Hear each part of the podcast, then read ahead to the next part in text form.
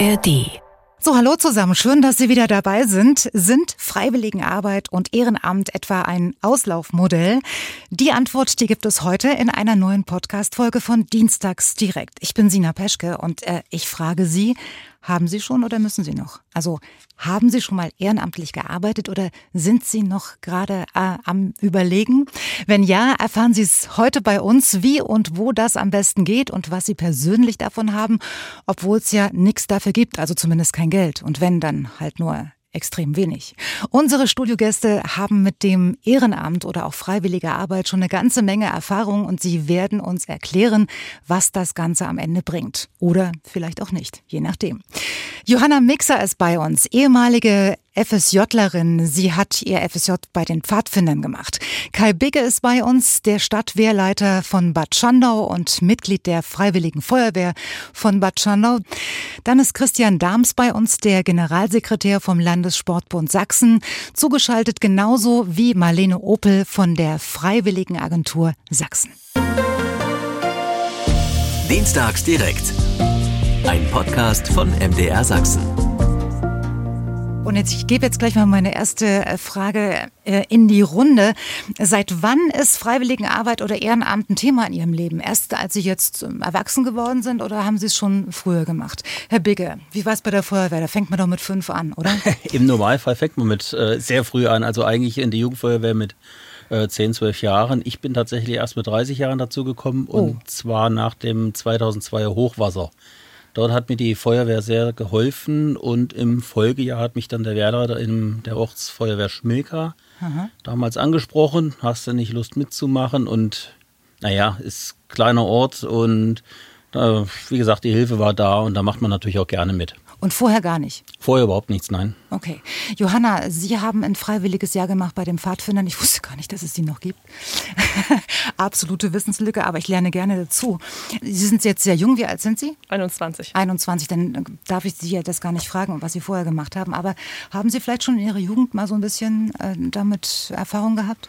Ja, also ich bin seit ich ähm, sieben bin bei den PfadfinderInnen und als ich dann 14 Jahre alt war, war meine Gruppenleitung weg. Und damit die Gruppe weiter bestehen kann, habe ich quasi mit 14 schon angefangen angefangen. Waren Sie schon Chefin? Genau. Naja, vielleicht nicht ganz große Chefin, aber Mitchefin. Herr Dahms, wie war es denn bei Ihnen? Sie sind jetzt Generalsekretär des Landessportbundes Sachsen. Das klingt auch so, als wären Sie schon länger dabei. Tatsächlicherweise, wer im Sport groß wird, ist ja. meistens schon lange dabei. Ich habe äh, mit sechs Jahren Schachspielen angefangen und da waren die ersten ja, Erkenntnisse schon, oh Gott, hier gibt es einen Trainer, der macht das ehrenamtlich. Und äh, das hat sich dann die letzten vier Jahrzehnte bei mir durchgezogen. Ja, das kenne ich von meinen Kindern auch, dass da ähm, Menschen in die Schule kommen, die den Kindern ähm, ehrenamtlich das, das Schachspielen beibringen.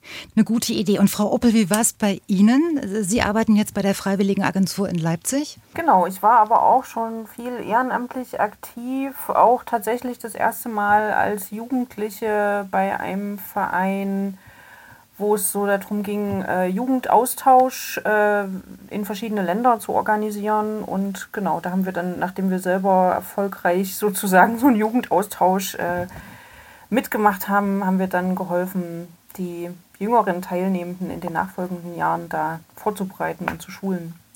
Das ist schön zu hören. Also wir alle wissen heute Abend, wo, wovon wir reden und äh, fragen uns trotzdem, sind Freiwilligenarbeit und Ehrenamt ein Auslaufmodell? Äh, und ich darf Ihnen jetzt Anne-Rose Aurich vorstellen, eine Frau, ohne die in Stolberg bei den Tafeln so rein gar nichts geht. Denn sie ist die Leiterin und sie hat dort alles im Griff. Schönen guten Abend, Frau Aurich. Guten Abend, ich grüße Sie. Ähm, das ist doch jetzt ein klassisches Ehrenamt, was, was Sie machen, oder machen Sie das hauptamtlich? Nein, das ist ein Ehrenamt und wird seit zehn Jahren von uns ehrenamtlich durchgeführt. Ähm, und, das, heißt, das heißt also, Sie widmen Ihre Freizeit ganz dem Projekt Tafeln in Stolberg. So ist es, ja. ja. Wie, wie, wie, was, wie viele Wir Stunden haben, sind denn das im, äh, in der Woche? Das ist von Dienstag, also von Montag bis Freitag. Wobei äh, wir montags in Talheim sind. Also wir haben nicht nur die Ausgabestelle in Lugau, wir haben mhm. die Ausgabestelle in Talheim für das obere Erzgebirge.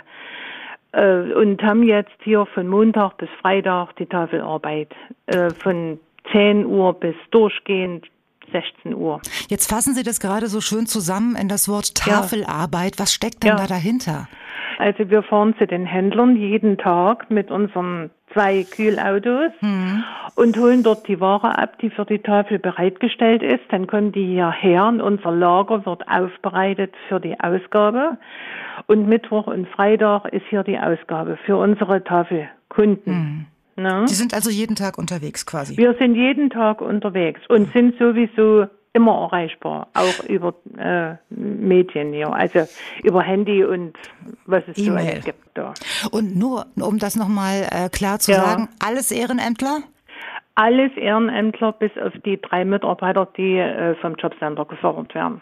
Okay. Das ist aber auch eine einmalige Angelegenheit. Das wird es nie wieder geben. Das war, die, das war diese Fördermaßnahme 16i, das Jobcenter, äh, ja, das Auslaufmodell. Und dann sind die auch nach wie vor bei uns, mhm. aber kriegen dann genauso wie wir kein Geld. Also wir kriegen eine kleine Aufwandsentschädigung, wir für Sachsen. Was heißt eine kleine äh, Aufwandsentschädigung? Na, das sind 40 Euro im Monat. Das heißt, oh äh, das reicht bei hinten und vorne nicht. Also es kommen ja auch viele hier aus dem ländlichen Gebiet. Nicht jeder hat ein Auto hm. und muss also mit den öffentlichen Verkehrsmitteln fahren. Und diesen Leuten äh, kann ich nichts geben. Aber das war dafür gedacht, dass man sagt, ja, Fahrgeld und. Telefonkosten und so weiter. Das deckt ja bei Weitem nicht diese Sache. Ja, aber da sind wir doch gleich an der Stelle auch, wo wir hinwollen, nämlich äh, ja. bei, der, bei der Frage, sind Freiwilligenarbeit und Ehrenamt ein Auslaufmodell? Also Sie haben jetzt genügend Leute, es scheint ja zu laufen irgendwie, aber kommt da ja. was nach? Oder, oder sagen Sie, Mensch, äh, damit das weitergehen kann, brauchen wir das und das und das? Ja, wir haben ein ganz konkretes äh, Beispiel. Äh, ich wollte heute kein Kuschelinterview geben, dass alles gut läuft bei der Tafel. Es mhm. läuft gut, aber aber mit enormen Schwierigkeiten. Wir haben also zwei Kühlfahrzeuge hier, die die Lebensmittelüberwachung auch verlangt von uns. Und dieses eine Kühlfahrzeug hat einen Leasingvertrag und dieser Leasingvertrag läuft jetzt aus oder ist schon ausgelaufen.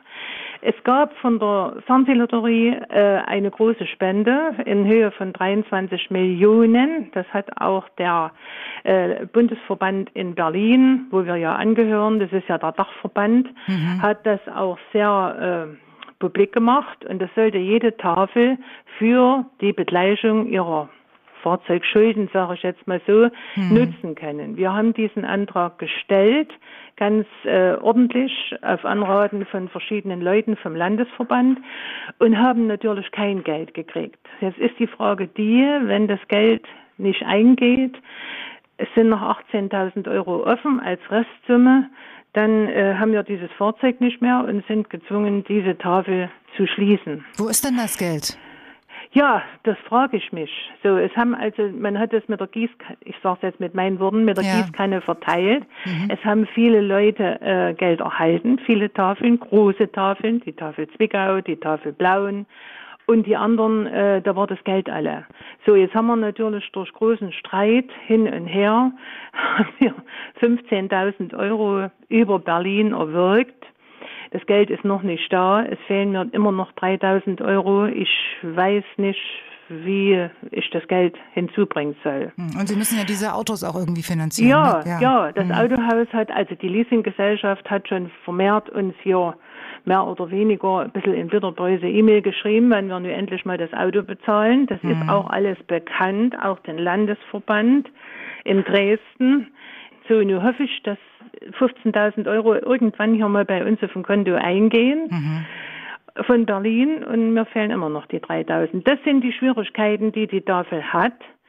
Wir haben, es wäre auch bedauerlich, wenn die Tafel geschlossen werden müsste, denn wir haben sehr gute Händler. Wir haben zu keiner Zeit äh, Warnprobleme gehabt, weder mhm. in Corona-Zeiten noch darüber hinaus. Aber durch solche Sachen, äh, ja, ja. gerät die Tafel etwas in Schieflage.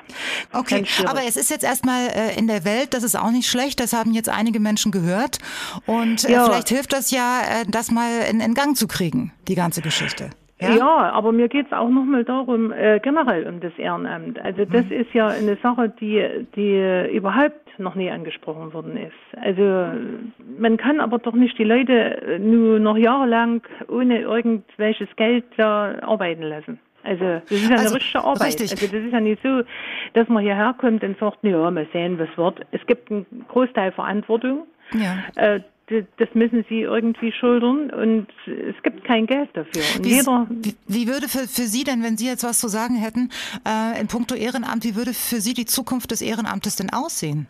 Die, die Ehrenamtler müssten auf jeden Fall doch eine Entschädigung kriegen. Also 40 Euro im Monat, das ist gar nichts. Mhm. Und das gibt es, glaube ich, nur in Sachsen. Ich, woanders gibt es das gar nicht.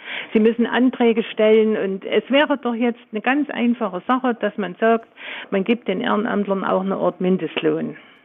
Die stehen jeden Früh auf. Wir sind alle im Rentenalter, schon lange drüber. Ja. So, und, und kommen jeden Tag trotzdem, weil es uns Spaß macht und, und weil wir auch den Kontakt mit den Menschen hier suchen. Und es kommt ja noch dazu, wir haben ja so viele Ausländer. Hm. Tafel, Kunden, ja. Gäste. Die auch gern mithelfen wollten, ne?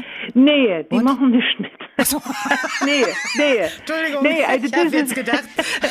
Aber ich muss Ihnen sagen, ja. äh, wir hatten das Problem mal vor längerer Zeit, wir hatten keine Fahrer und da hat man, es stehen ja auch Männer draußen, die, also viel, wo man sieht, die haben Kraft, die können ja, was machen. Ja, und wir haben die, äh, die Ausländerbehörde da angesprochen, das war eine Odyssee. Also sie kriegen niemand dort. Das hat versicherungsmäßig was zu tun und mit Ach, der Krankenversicherung. Und, also die Hürden sind un gemein hoch. Selbst, also wir fassen zusammen, selbst, selbst wenn jemand wollte, äh, Sie dürfen die Hilfe gar nicht geht in Anspruch nicht. nehmen. Nee, geht. Also ich kann mich nur auf die Leute hier verlassen, die schon lange mit hier an der, am, am Strang ziehen ja. hier und die jeden Tag kommen. Da bin ich auch dankbar dafür, sonst könnte man gleich die ganze Sache beenden.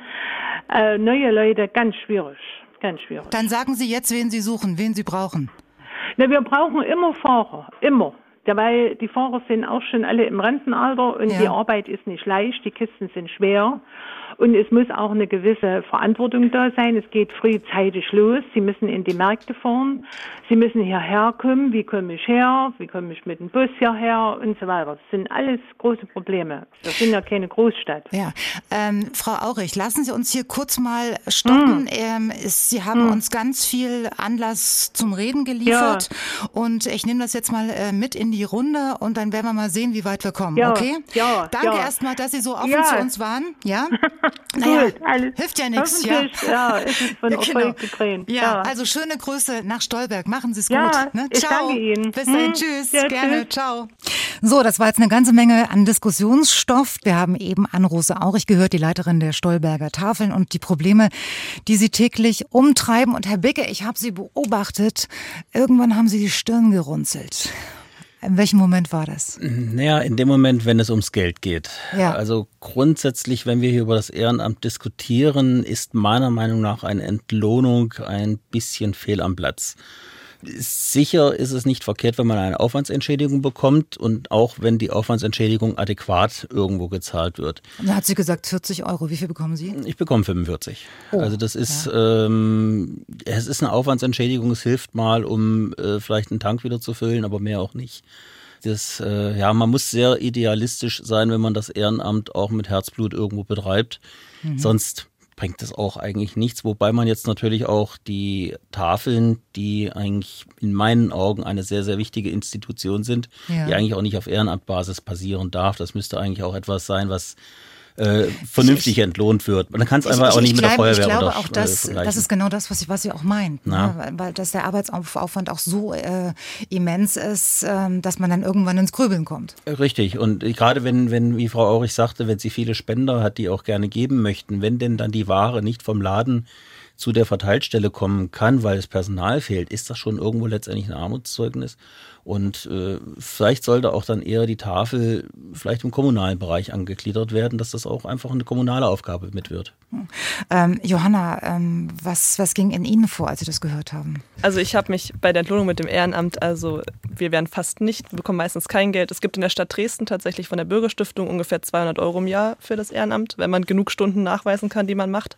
Mhm. Aber ich habe mich, glaube ich, eher an dem Punkt gesehen, dass es an Geld fehlt, was sie ja. auch meinte, dass noch Gelder fehlen, weil wir gerade an einem ähnlichen Punkt sind. Wir werden ja viel von Fördermitteln äh, finanziert, unsere Freizeiten für Kinder und Jugendliche zum Beispiel. Und da wurde gerade im Bundesministerium für Familie ein bisschen gekürzt oder mhm. auch relativ viel. Und wir wissen noch nicht so genau, wie das jetzt weitergeht, weil uns recht viele Fördermittel auf einmal fehlen, Geld, mit dem wir geplant haben. Äh, Herr Dahms, ähm, Sie als Sportler, als ähm, Generalsekretär des Landessportbundes Sachsen, können Sie nachvollziehen, können Sie es auch auf Ihre Branche übertragen, was Frau Aurich gesagt hat? Absolut. Also die Vereine, mit, wir haben mittlerweile fast 90.000 Ehrenamtliche hier in Sachsen in den Vereinen. Ja. Ohne diese Anzahl könnten die Vereine, die wir seit 200, über 200 Jahren in Deutschland haben, gar nicht mehr existieren. Hm. Und deswegen kann ich Ihre Worte da auch nachvollziehen, weil es ähm, seit der Pandemie noch viel, viel schwerer wird, Leute zu finden, die dieses Engagement, die Verantwortung noch nehmen wollen und dann tatsächlicherweise sehr viele Stunden in der Woche zusätzlich zu ihrem Job noch ableisten. Hm. Ist das, wie, wie kann man das vergleichen? Also wenn jetzt ein Fußballtrainer äh, ehrenamtlich arbeitet, wie viele Stunden braucht es da in der Woche? Also es gibt natürlich welche, die äh, erstmal durch die Familie meistens rankommen. Das Kind macht irgendwo äh, dort in einem Verein mit und dann sagen sich die Eltern, ach komm, ich gehe mal mit an die Seite. Hm. Und dann fangen wir da so mit zwei, vier Stunden vielleicht in der Woche an und es gibt dann auch wirklich welche, da reden wir über 20 Stunden, vielleicht sogar mehr in der Woche, mhm. die die machen. Und am Wochenende ist es ja so, dann sind entweder Turniere oder Ligaspiele, wo man dann auch mit hinfährt und äh, dann geht manchmal ein ganzer Tag drauf. Also es ist schon wirklich sehr, sehr viel Zeit. Kennen Sie denn diese Diskussion auch bei Ihnen um die Aufwandsentschädigung? Natürlich, ähm, die, die gibt es. Ich meine, man hat zwar steuerlich gesehen immer die Chance, dass man die Übungsleiterpauschale oder die Ehrenamtspauschale bekommen kann. Das heißt aber, der Verein muss das Geld tatsächlich auch haben, um den Leuten vielleicht etwas geben zu können. Mhm. Und äh, hier ist es schon sehr, sehr schwierig, dass man eine äh, dementsprechende, ja, ich sag mal, Lohn kann man ja gar nicht sagen, wirklich Aufwandsentschädigung erhalten kann. Und äh, es ist aber schon so, dass in vielen Vereinen die Übungsleiter oder Trainer schon auch hier ein, ein kleines monatliches Sümmchen erhalten können. Mhm. Frau Opel, ähm, wie ist es denn ähm, in der Freiwilligenagentur im Vergleich? Können Sie das nachvollziehen? Ich meine, Freiwilligenarbeit und Ehrenamt sind ja zwei verschiedene Dinge, aber trotzdem können Sie Frau Aurich verstehen? Sind das Probleme, die man verallgemeinern kann?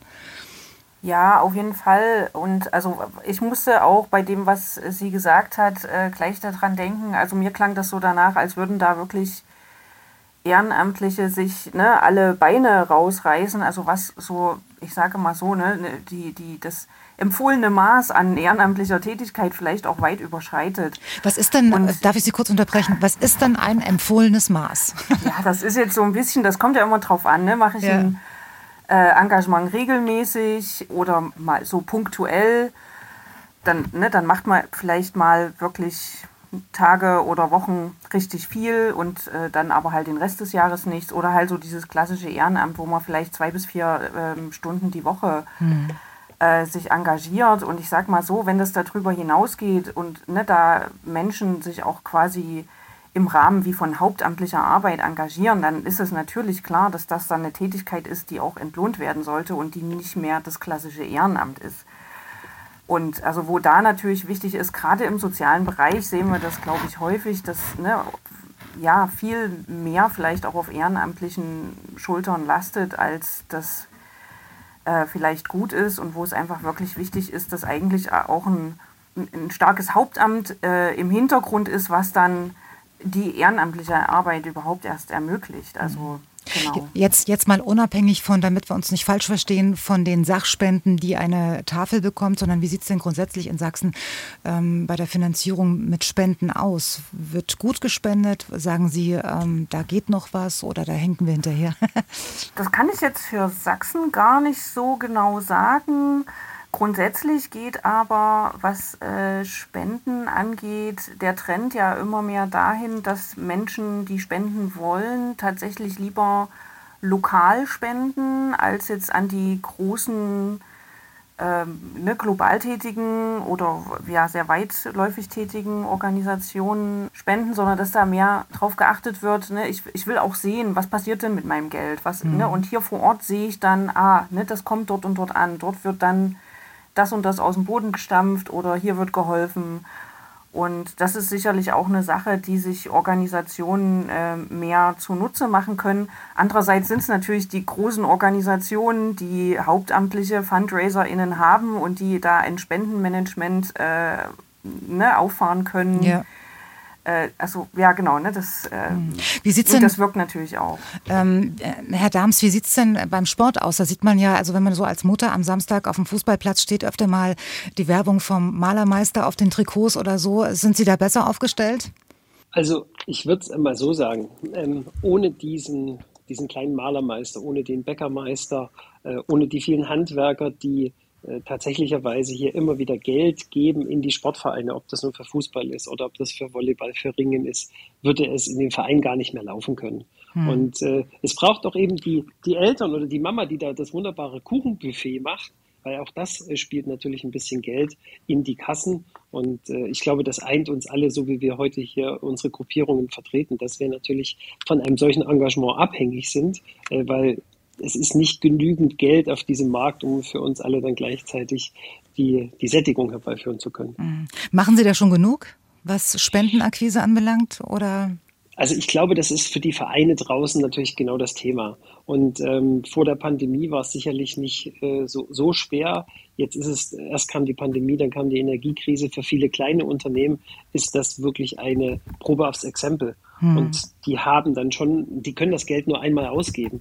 Und äh, dann ist es halt die Frage, wofür. Und ist dann vielleicht der Verein tatsächlich, oder wenn wir hier auch die anderen Beispiele hören, vielleicht dann auch Richtung Tafel oder auch äh, andere, die bedürftig sind. Und äh, das macht äh, es nicht einfacher.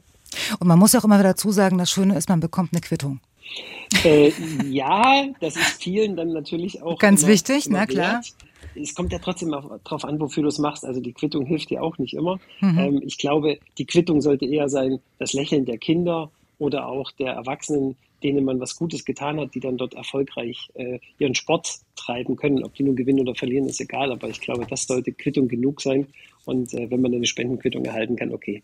Ähm, Herr Bicke, Sie sind Stadtwehrleiter in Bad Schandau und Mitglied der Freiwilligen Feuerwehr in Bad Schandau. Wie oft sagen Ihnen die Menschen Danke, dass Sie das machen? selten. Also direkt Danke sagen ist wirklich sehr selten.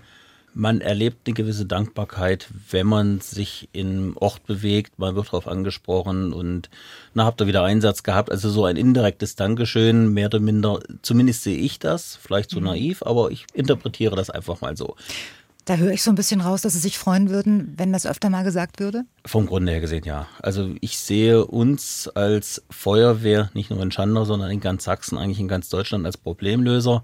Äh, wenn der mündige Bürger ein Problem hat, was macht er? Er ruft die 112, die Feuerwehr kommt und wir finden ein Problem. Wir sind so stark aufgestellt von der Bandbreite her, vom Wissen her, von der Kreativität her, wir finden eine Lösung. Also es ist ganz, ganz selten, dass wir aus dem Einsatz rausgehen und sagen, ja, sorry, können nicht helfen. Also wir helfen erstmal. Und wenn man hilft, ist ein Dankeschön schon sehr, sehr viel wert. Okay, und Sie hätten ja zum Beispiel auch sagen können, ich bleibe in meiner Versicherungsagentur, da ist es sicherer, stattdessen riskieren Sie regelmäßig Ihr Leben, wahrscheinlich, ne? Äh, ja, also das Leben riskieren ich in meinem Alter nicht mehr, Gott sei Dank, äh, aber die jungen Kameraden machen das und früher hat man es auch mal gemacht. Ja. Äh, heute trage ich Verantwortung für 125 Kameraden im Einsatz, wenn es äh, hart auf hart kommt. Und man macht sich schon so seine Gedanken. Und äh, bisher konnte man Gott sei Dank jeden Einsatz auch mit komplett wieder nach Hause fahren. Mhm. Ist das wirklich immer allen bewusst, dass es mal hart auf hart kommen kann? Auch Ihnen selbst? Also mir definitiv. Also das definitiv. Und ich glaube auch, dass alle Kameraden es wissen. Zumindest die, die die entsprechende Ausbildung haben. Wir müssen ja auch unterscheiden zwischen denen, die ins Feuer reinrennen oder aber die, die dann einfach nur mit dazu beitragen, dass andere ins Feuer reinrennen können. Hm. Aber ich denke mal schon, dass uns allen das bewusst ist. Gab es schon mal so einen Moment, wo Sie gesagt haben, Hoch, das war jetzt eng?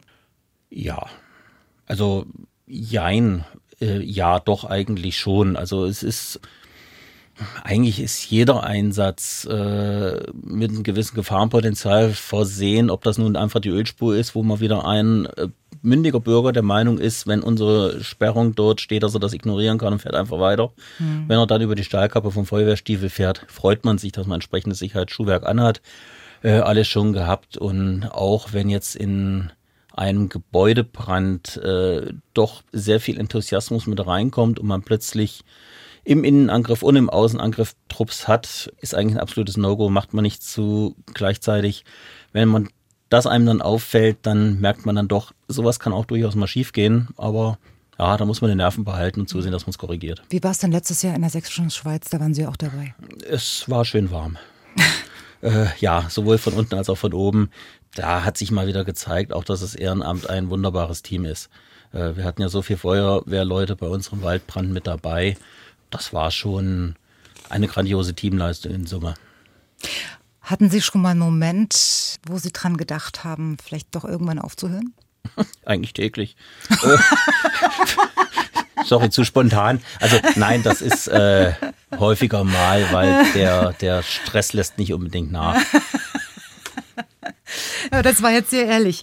Gibt es denn bei der Feuerwehr in, in Bad Schandau äh, ein Problem, was wir jetzt vielleicht noch nicht aufgegriffen haben, wo Sie sagen, wenn das so weitergeht, weiß ich auch nicht mehr, wie es hier noch funktionieren soll? Ja, der Nachwuchsmangel, der ja nun allgemein propagandiert wird. Ja. Äh, ich denke mal, das betrifft nahezu jede Feuerwehr. Wir haben momentan sehr viele junge Leute dabei. Ich bin auch jedem dankbar, der in die Feuerwehr kommt.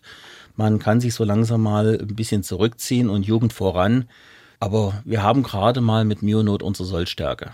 Und äh, das ist natürlich zu wenig. Ähm, Wie viel hätten Sie gern noch?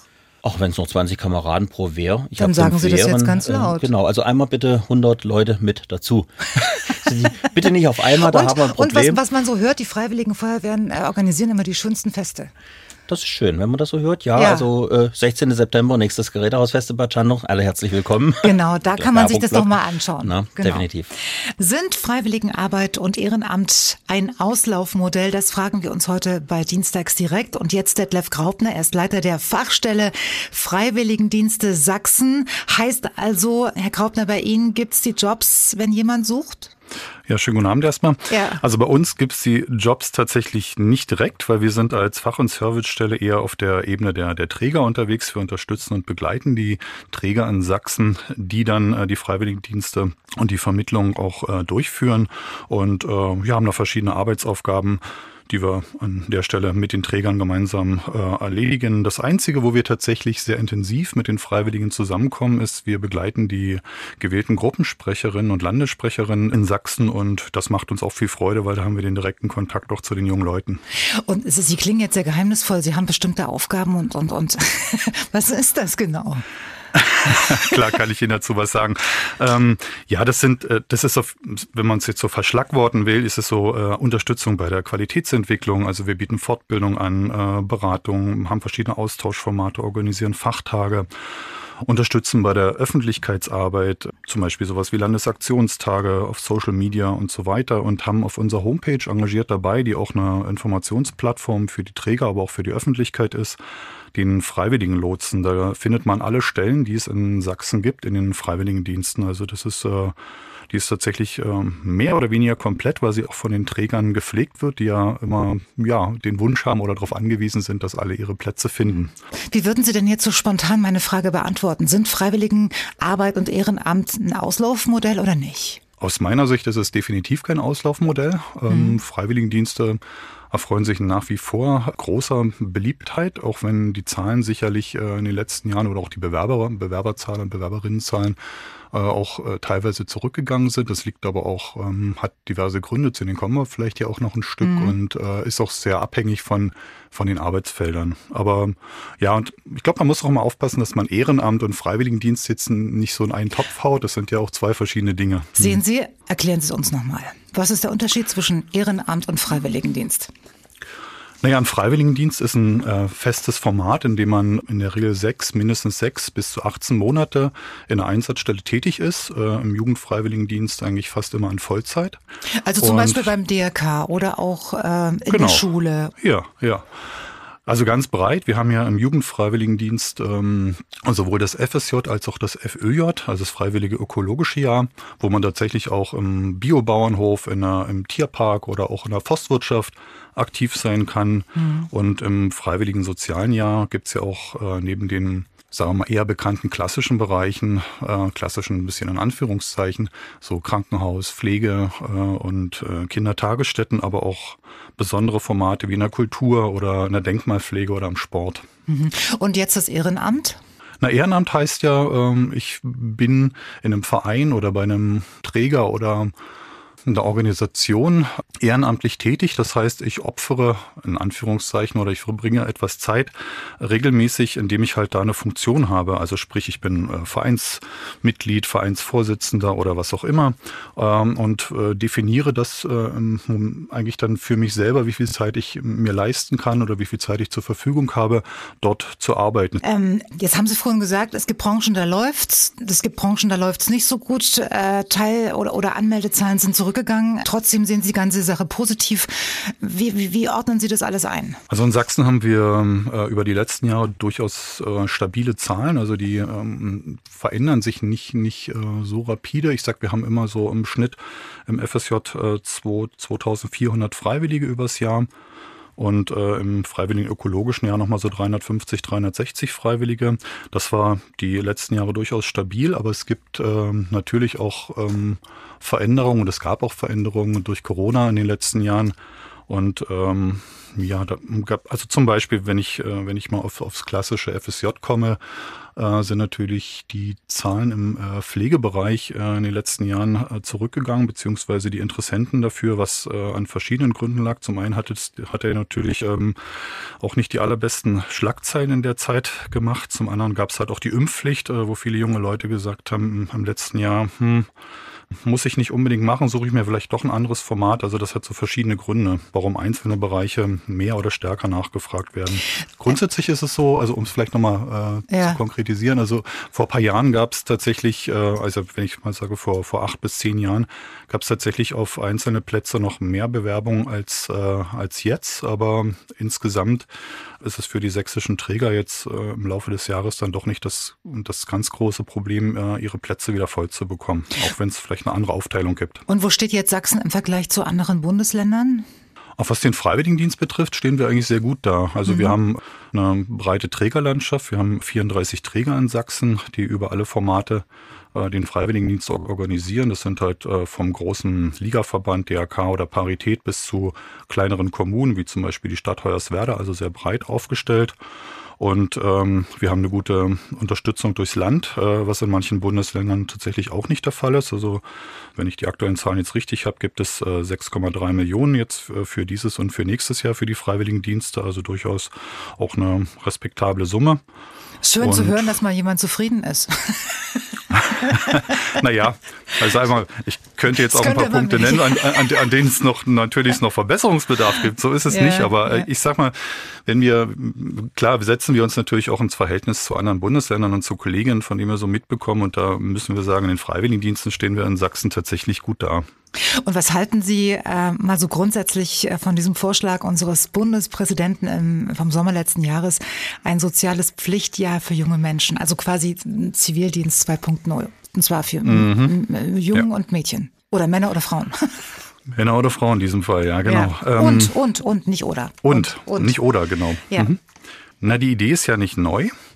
Und äh, grundsätzlich ist ja der Gedanke dahinter auch ein, ein richtiger Gedanke.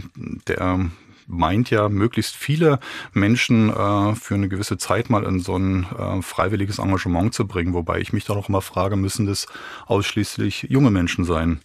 Und ähm, das Pflichtjahr in, an sich sehe ich aber tatsächlich kritisch. Ähm, und ich glaube, dass es viel, viel sinnvoller wäre, ähm, die Freiwilligendienste zu stärken und attraktiver zu machen. Und wir erleben ja auf der, auf der einen Seite gerade die Diskussion äh, um Mittelkürzung auf der Bundesebene, wo ja dramatisch gekürzt wird im BFD- und FSJ-Bereich, äh, was aus meiner Sicht total kontraproduktiv und dem auch entgegensteht.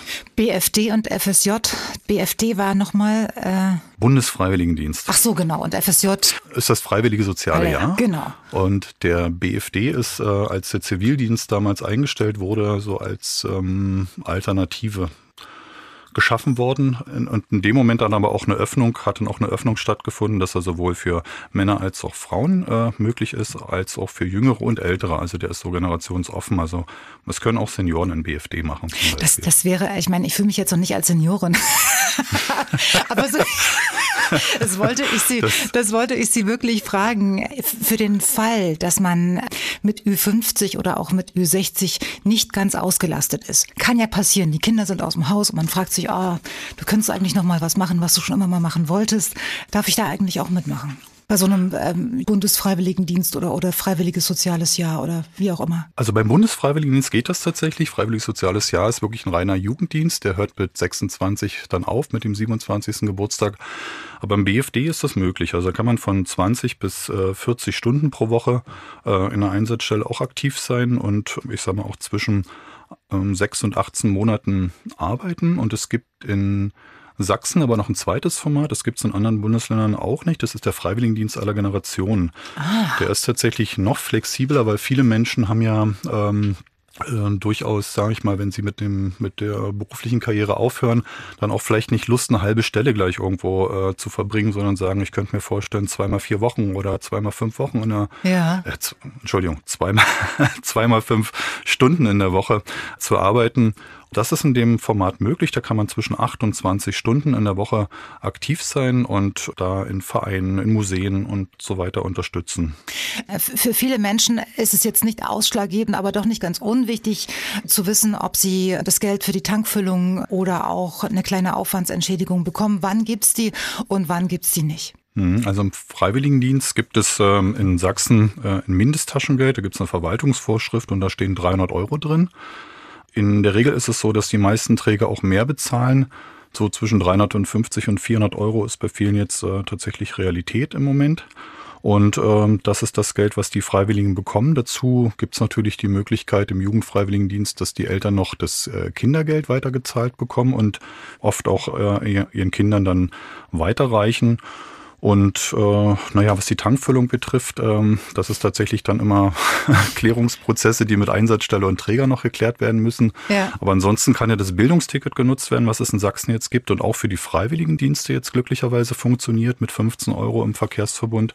Und ja, sicherlich auch das Deutschlandticket äh, und in der Hoffnung, dass es dann weitergeht, auch im nächsten Jahr, da auch überregional ähm, die, der ÖPNV genutzt werden kann. Danke für die guten Nachrichten zum Schluss.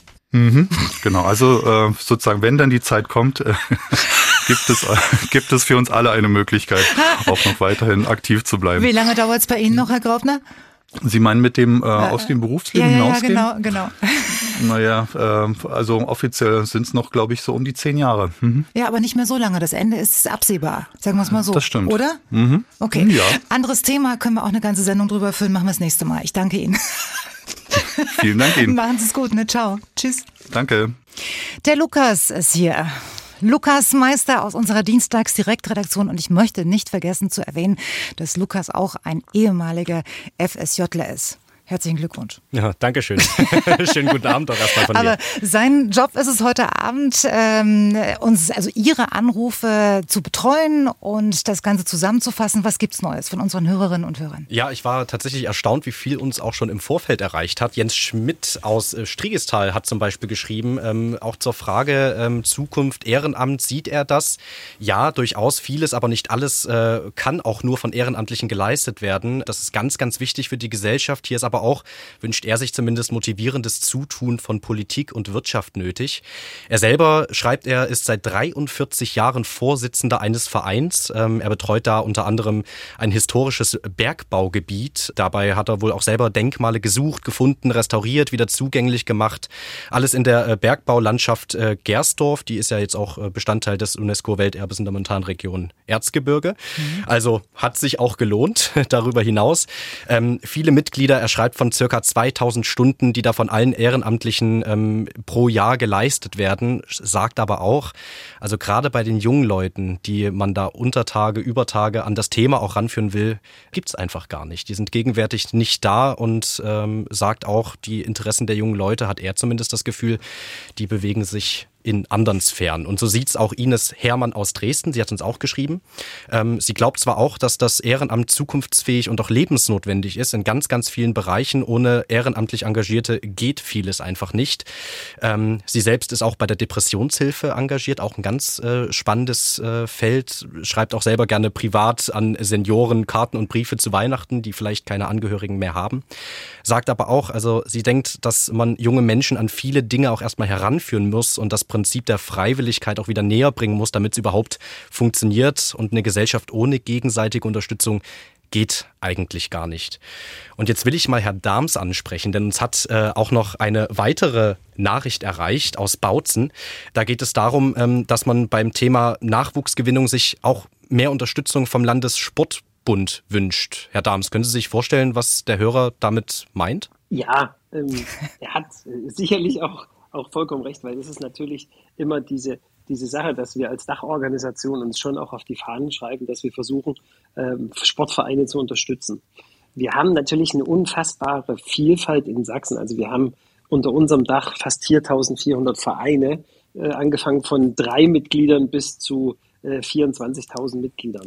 Und wir versuchen tatsächlich, wir haben so eine Kampagne, die heißt, äh, komm, engagier dich. Und äh, da haben wir zusammen mit den Landesfachverbänden, also sprich der Fußballverband oder der Leichtathletikverband und unseren 13 Kreis- oder Stadtsportbünden in den jeweiligen Landkreisen oder kreisfreien Städten natürlich tolle Partner, äh, die auch die Programme oder die Projekte, die wir dort haben, äh, weitergeben können als Informationen. Es ist natürlich für jeden Verein dann schwierig, sich diese Informationen sicherlich immer zu holen solche Informationen zur Verfügung zu stellen. Frau Oppel, ähm, Sie arbeiten bei der Freiwilligen Agentur Leipzig. Wie sieht denn Ihre Realität aus in der Freiwilligen Agentur? Na, grundsätzlich ist ja eine Freiwilligenagentur dazu da, Menschen ins bürgerschaftliche Engagement zu bringen. Das heißt bei uns melden sich Vereine, die Engagierte suchen und ne, geben uns da genaue Angaben. Wir suchen jemanden als VorlesepartInnen oder als äh, zur Begleitung von SeniorInnen und, und, und. Und äh, dann kommen Menschen zu uns, die sich engagieren wollen, aber noch nicht so richtig wissen, was gibt es denn da, was kann ich da machen, wo kann ich was machen und mhm. dann werden die von uns beraten. Und ähm, da sind wir natürlich an der Quelle und sehen schon, also zumindest äh, ne, auch bei uns in Leipzig, da ist auf jeden Fall ein großes Engagementpotenzial da. Die Beratung ist nachgefragt. Aber natürlich sieht man auch, dass an vielen Stellen ähm, auch Vereine Schwierigkeiten haben, äh, Engagierte zu finden, gerade wenn es darum geht, äh, zum Beispiel eben in die Verantwortung zu gehen, in ein Vorstandsamt oder Kassenwart zu werden oder Kassenwertin. Das sind dann Fragen, ähm, ja, wo es vielleicht auch hier und da für Vereine immer schwieriger wird, Menschen zu gewinnen oder auch ja grundsätzlich ähm, ja, langfristiges Engagement, äh, also ne, Menschen zu finden, die sich langfristig engagieren wollen, was natürlich sehr wertvoll ist und äh, ja, wo aber natürlich auch dann die Rahmenbedingungen stimmen müssen. Frau Opel, meine ganz banale Frage. Wir haben ja heute gesagt, dass unsere Hörerinnen und Hörer, die uns heute Abend zuhören, erfahren, was es alles gibt, wie es funktioniert und so weiter, wo man sich engagieren kann. Äh, ich habe da auch schon manchmal drüber nachgedacht, aber ich kann mir das nicht so richtig vorstellen, was es da so alles gibt. Vielleicht können Sie uns noch mal ein paar Beispiele nennen für eine freiwillige Arbeit, womit jetzt so beim ersten Gedanken keiner drauf kommt. Wo keiner drauf kommt. Naja, das also ist das, das, ist natürlich schwierig, weil es kommen, glaube ich, alle auf ganz unterschiedliche Sachen. Ne? Viele Menschen ja. haben ja, das wurde vorhin auch schon gesagt, ähm, Berührungspunkte mit Ehrenamt zum Beispiel über die Kinder. Ne? Die sind vielleicht in äh, Kitas und Schulen, wo es Fördervereine gibt äh, oder bei den PfadfinderInnen im Sport oder bei anderen Freizeitaktivitäten. Ne? Da kommen natürlich viele Menschen ins Engagement. Aber ansonsten gibt es natürlich alles Mögliche. Also äh, Vereine suchen Menschen, die sich äh, mit sozialen Medien und Homepages auskennen, damit ja. die bei der Homepage-Pflege helfen oder ne, generell bei der Öffentlichkeitsarbeit. Es gibt Vereine, die suchen Menschen, die vielleicht äh, für Frühchen Mützchen nähen, äh, nähen und häkeln und also, ne, also man kann Handarbeit, Gartenarbeit, Computer, also gibt eigentlich kein Talent, was man haben kann, was man nicht vielleicht auch ehrenamtlich gebrauchen könnte. Mhm. Ähm, genau. wo, wo, gibt es denn gerade den, den, den größten Bedarf? Na, das ist immer schwierig zu sagen, wo gibt es den größten Bedarf, weil natürlich ne, gibt es äh, immer äh, Vereine, die sehr, sehr dringend suchen. Das kann genau so was sein, wie wir brauchen dringend einen neuen Vorstand, weil äh, ne, der alte möchte abtreten und wo kommt jetzt der Nachwuchs her? Das ist im sozialen Bereich ist es dringender als jetzt vielleicht in der Kultur. Aber das ist natürlich auch zu einfach gesagt. Am Ende ne, ist alles wichtig und alles ähm, möchte irgendwie bedient werden. Wir wollen am liebsten natürlich für alle freien äh, Engagement stellen, äh, Menschen finden, zu denen das einfach passt und die sagen, ach ja, da sehe ich mich, da habe ich Spaß dran, da lerne ich die Menschen kennen, die ich gerne kennen möchte oder, oder, oder. Es gibt ja auch sehr viele unterschiedliche Motive für ein Engagement. Was bekommen Sie denn für ein Feedback von Menschen, die äh, einen freiwilligen Job ausüben?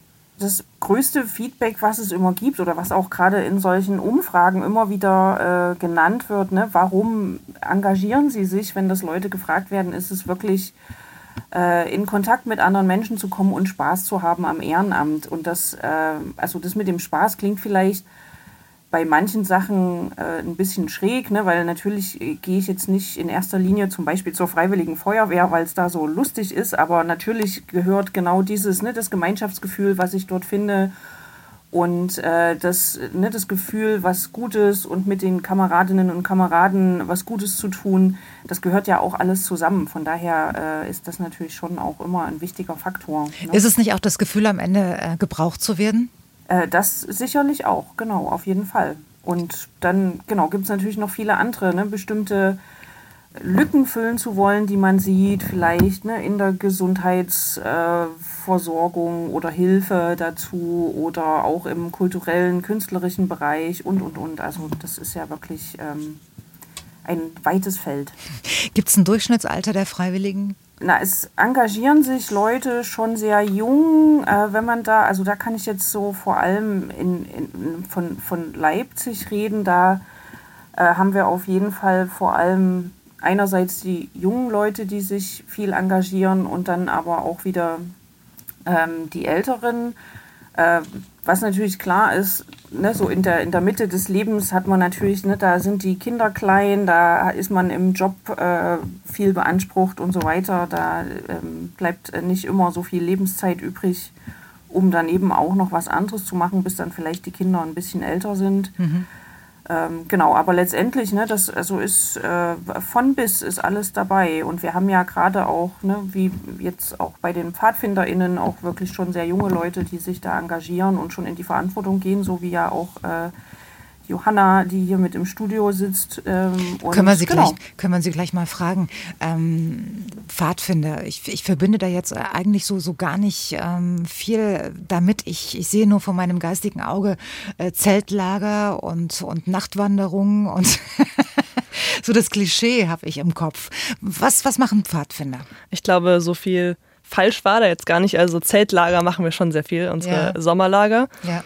Und sonst machen wir regelmäßig Gruppenstunden. Also es kommt ein bisschen auf die Ortsgruppe an. Das heißt bei uns Stamm also welche Arbeit im Stamm stattfindet. Mhm. Ähm, und da machen wir eigentlich ganz unterschiedliches. Also wir bauen zum Beispiel, haben wir bei uns in der Gruppe jetzt einen Lehmofen gebaut bei uns auf dem Hof, den wir gemeinsam nutzen und dann auch Pizza da drin backen oder sowas. Wie verbreitet ist das eigentlich? Ähm, mir war das gar nicht so geläufig. Pfadfinder, ja, ich wusste, dass es das gibt, gab. Wie läuft das?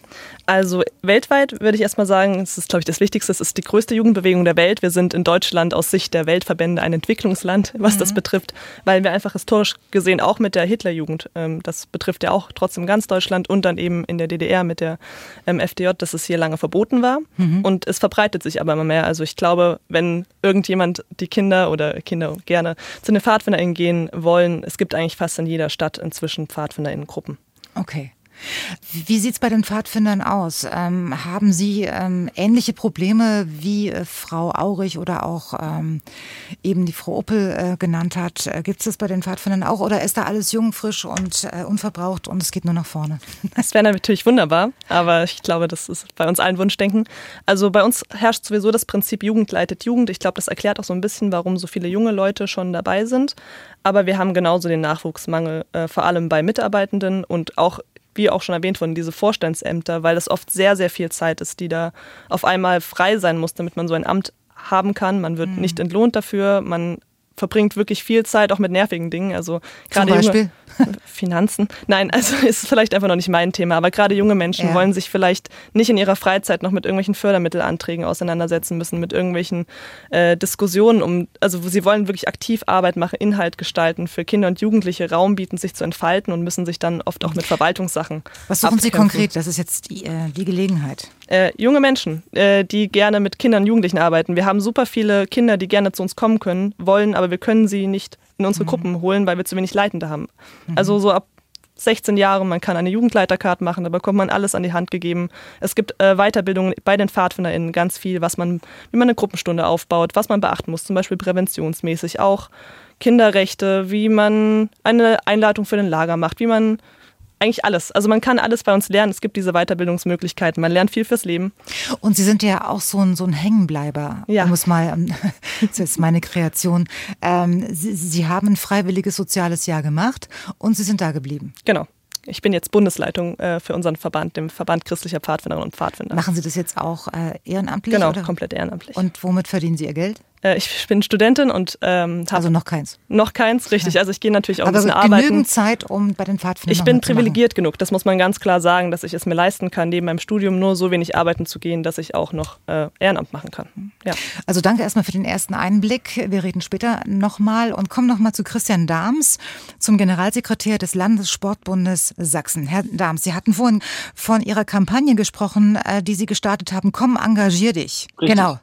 Wie erfolgreich ist denn das gelaufen? Das machen wir schon, schon seit Jahren eigentlich. Äh, Es ist ja ein kontinuierlicher Prozess, wie auch schon meine, meine äh, Kolleginnen und Kollegen hier in der äh, Session auch erzählen, dass wir tatsächlich immer weiter versuchen müssen, an die Engagierte, an den Engagierten und auch die unterschiedlichen äh, äußeren Einflüsse uns auch anzupassen als Sportverein. Das Mhm. ist eigentlich die große Herausforderung. Und wie, wie viel haben Sie jetzt, äh, sage ich mal, durch die Kampagne dazu gewonnen? Also an Personal, sage ich jetzt mal.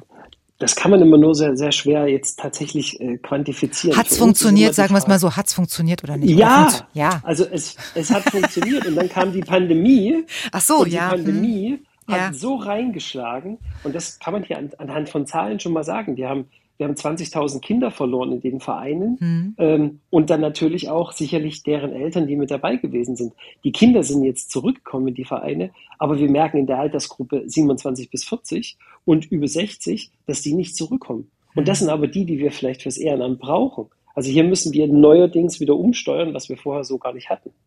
Ähm, Sie haben doch den Überblick. Wie viele ehrenamtliche Trainer gibt's bei Ihnen jetzt? Ehrenamtliche Trainer um Himmels Willen. Das kann ich Ihnen noch nicht mal sagen. Wie gesagt, wir haben viereinhalbtausend Vereine und Mhm. ähm, das wird gar nicht erfasst, weil häufigerweise äh, manche haben eine Trainerlizenz, da wissen wir es. Das sind so, da kommen wir so über die 30.000, äh, die Übungsleiter und Trainerlizenzen haben. Aber es gibt ja viele, die haben keine Lizenzen und damit sind die gar nicht alle im System erfasst. Also es, es können wirklich weit über 50.000 Leute sein. Hm. Wie ist denn die Stimmung unter den Ehrenamtlichen? Naja, es ist, es ist eher so, ähm, sie, wie die Frage vorhin auch schon zeigte, äh, es gibt noch ganz viele, die wollen sich super einbringen und sie stehen aber oftmals allein noch da. Hm. Und was wir uns, weil Sie die Frage ja auch gerade an die Kolleginnen und Kollegen gestellt hatten, was wir uns auch manchmal wünschen, sind äh, doch auch einige Jüngere in den Vereinen in den verantwortungsvollen Positionen. Hm. Was aber die Problematik gerade ist, fängt schon damit an, es gibt ja neuerdings Bachelor- und Master-Studiengänge und ein Bachelor-Studiengang, der dauert drei Jahre. Hm. In den meisten Vereinen hast du aber vier Jahre Legislatur. Jetzt sagen die, ich will mich gar nicht Was vier heißt das Jahre jetzt? binden. Ach so, Legislatur heißt, ich muss da Die- vier Jahre bleiben. Beispiel, naja, ich muss jetzt nicht vier Jahre bleiben, aber man sagt meistens, du wirst jetzt gewählt und das dauert dann so für circa vier Jahre, Hm. wo die Leute, und dann sagen die immer, ich bin jetzt nur drei Jahre hier am Studienort zum Beispiel, Ja. ich kann mich gar nicht für vier, also melden sie sich vielleicht gar nicht erst. Und dann haben wir natürlich im Sport immer das, dass du auch Leute hast, die das dann gleich mal 30 Jahre gemacht haben. Und da haben die jungen Leute dann Angst und sagen, oh Gott, wenn ich einmal Ja sage, dann Hm. muss ich jetzt 30 Jahre dabei bleiben. Das will ich auch nicht. Also die, die Angst wird häufigerweise ausgedrückt. Ähm, äh, sagen Sie, wir, wollt, wir wollten ja heute auch sehr ehrlich sein und ähm, ich bin auch so eine Fußballmutti und ich habe auch, also die, die meisten Spiele hat mein Mann am Wochenende betreut, muss ich ehrlich zugeben, weil ich ähm, jetzt nicht, weil mein Herz jetzt nicht unbedingt für den Fußball schlägt, aber ich, ich habe schon Trainer getroffen, die auch hingeschmissen haben, die gesagt haben, ich kann nicht mehr, ich schaff's nicht mehr, ich krieg's nicht mehr hin. Ja, kann ich nichts anderes sagen. Das ist, ist genau so, vor allen Dingen, weil die Bürokratie häufigerweise auch dann die Trainer erschlägt. Was, was, was ist das für Bürokratie, die ein Fußballtrainer zu erledigen hat? Ja. Ja, du musst halt angefangen, der Verband verlangt von dir, dass du alles Mögliche ausfüllen musst für die Kinder. Die brauchen ihre Spielerpässe.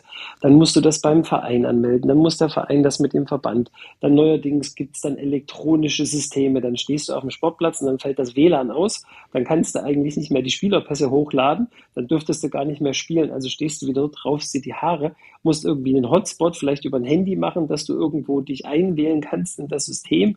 Am Hier, hier fangen schon einige an zu lachen. ja, ja, es Ja, ist das- tatsächlich. Das, das, das klingt, klingt ja unglaublich. Naja, das ist aber tatsächlich die Wahrheit, wie es in den Vereinen. Also wenn die Leute nicht so kreativ wären, und da muss, Mhm. kann ich hier nur so tief den Hut ziehen, also vor dieser Kreativität, weil wir haben auch Ecken in Sachsen, da hast du nicht viel Internet, aber du bist da drauf auf Gedeih und Verderb angewiesen. Also auch ob das im Handball, im Volleyball ist, die haben solche zentralen Systeme, da musst du das machen. Hm. Also man muss digital fit sein, ne?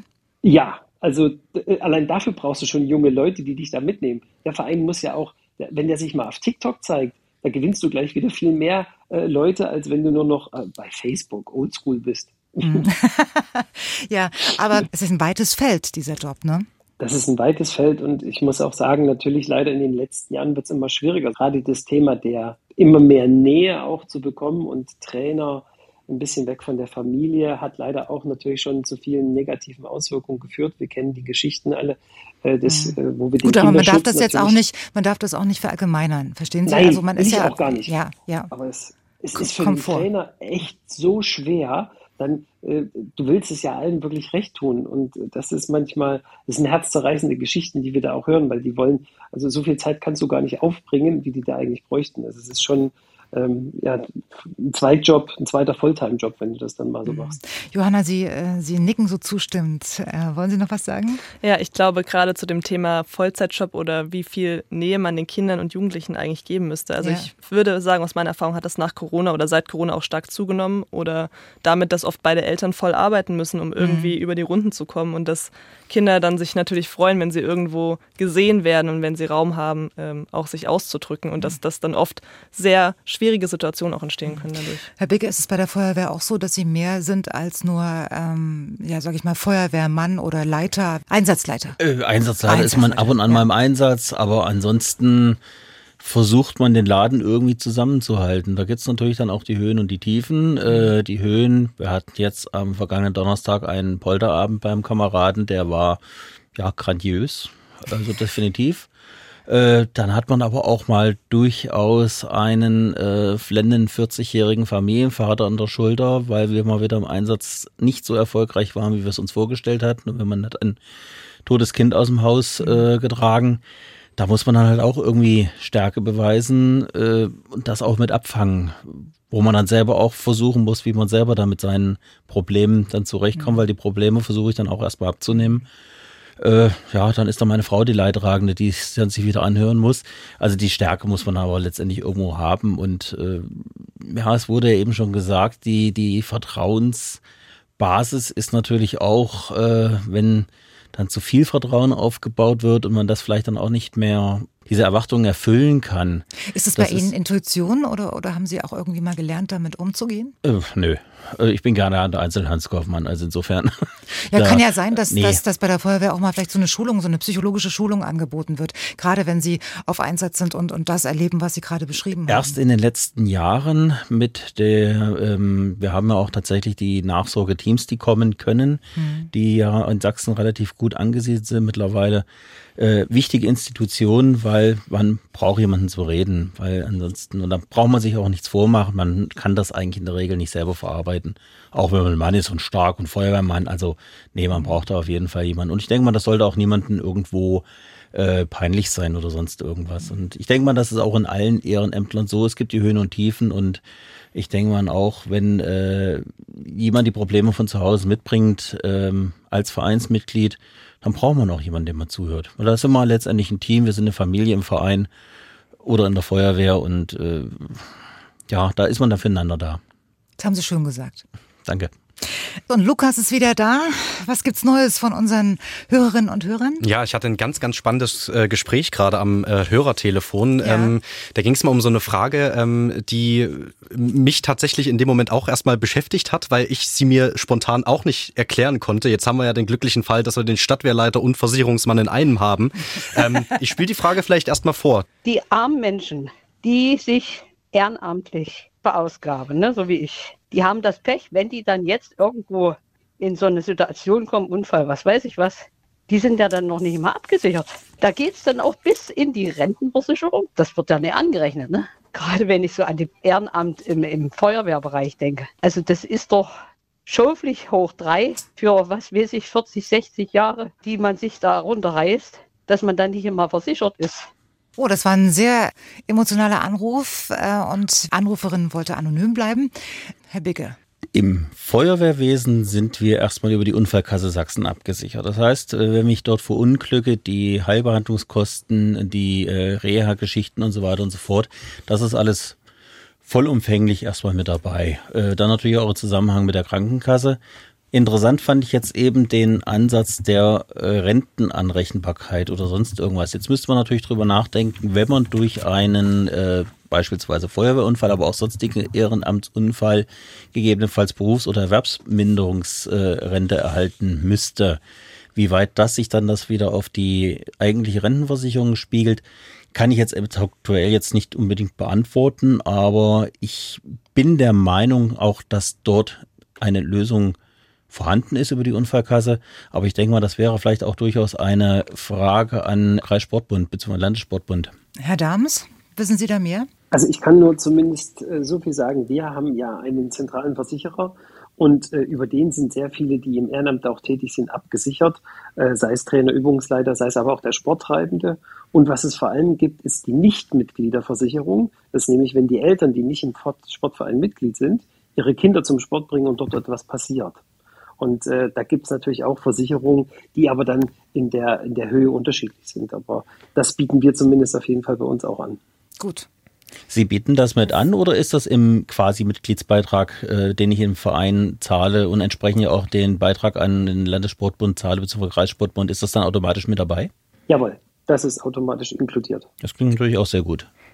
Ja, das müssen wir so anbieten, weil tatsächlicherweise einfach äh, bei so vielen äh, tausenden Ehrenamtlichen, es gibt auch das un, die unmöglichsten äh, Situationen, Konstellationen und deswegen ist das tatsächlicherweise immer so, dass wir das anbieten und ähm, ja, es gibt auch circa so zwischen 8.000 und 9.000 Fälle pro Jahr, wo wir das brauchen. Okay. Dann danke für diese Information, Herr Becker und Herr Dahms. Und äh, sonst noch was, Lukas? Sonst erstmal alles ruhig. Einen Anruf gab es tatsächlich noch. Dort ging es nochmal um Freiwilligendienstleistende in ehrenamtlichen Vereinen. Okay, das ist ein äh, gutes Stichwort. Willst du noch mehr dazu sagen? Entschuldigung. Äh, nee. Nee, alles gut. Die Steilvorlage äh, wollte ich dir geben. Okay, ach so, ja, dann habe ich dich verstanden. Lukas, äh, wollte ich sagen, du bleibst am besten gleich hier. Äh, Johanna ist auch da. Sie beide haben ein äh, freiwilliges soziales Jahr absolviert. Johanna, sie bei den Pfadfindern. Lukas, du? Am Uniklinikum Leipzig. Als? Als Krankentransport. Soll ich also das ausführen, was man da. Ja, ja, ich durfte so. die Patienten und Patientinnen tatsächlich von der Station zu den Untersuchungen und wieder zurückbringen. Okay, alles Grob klar. zusammengefasst war das meine Aufgabe. Okay.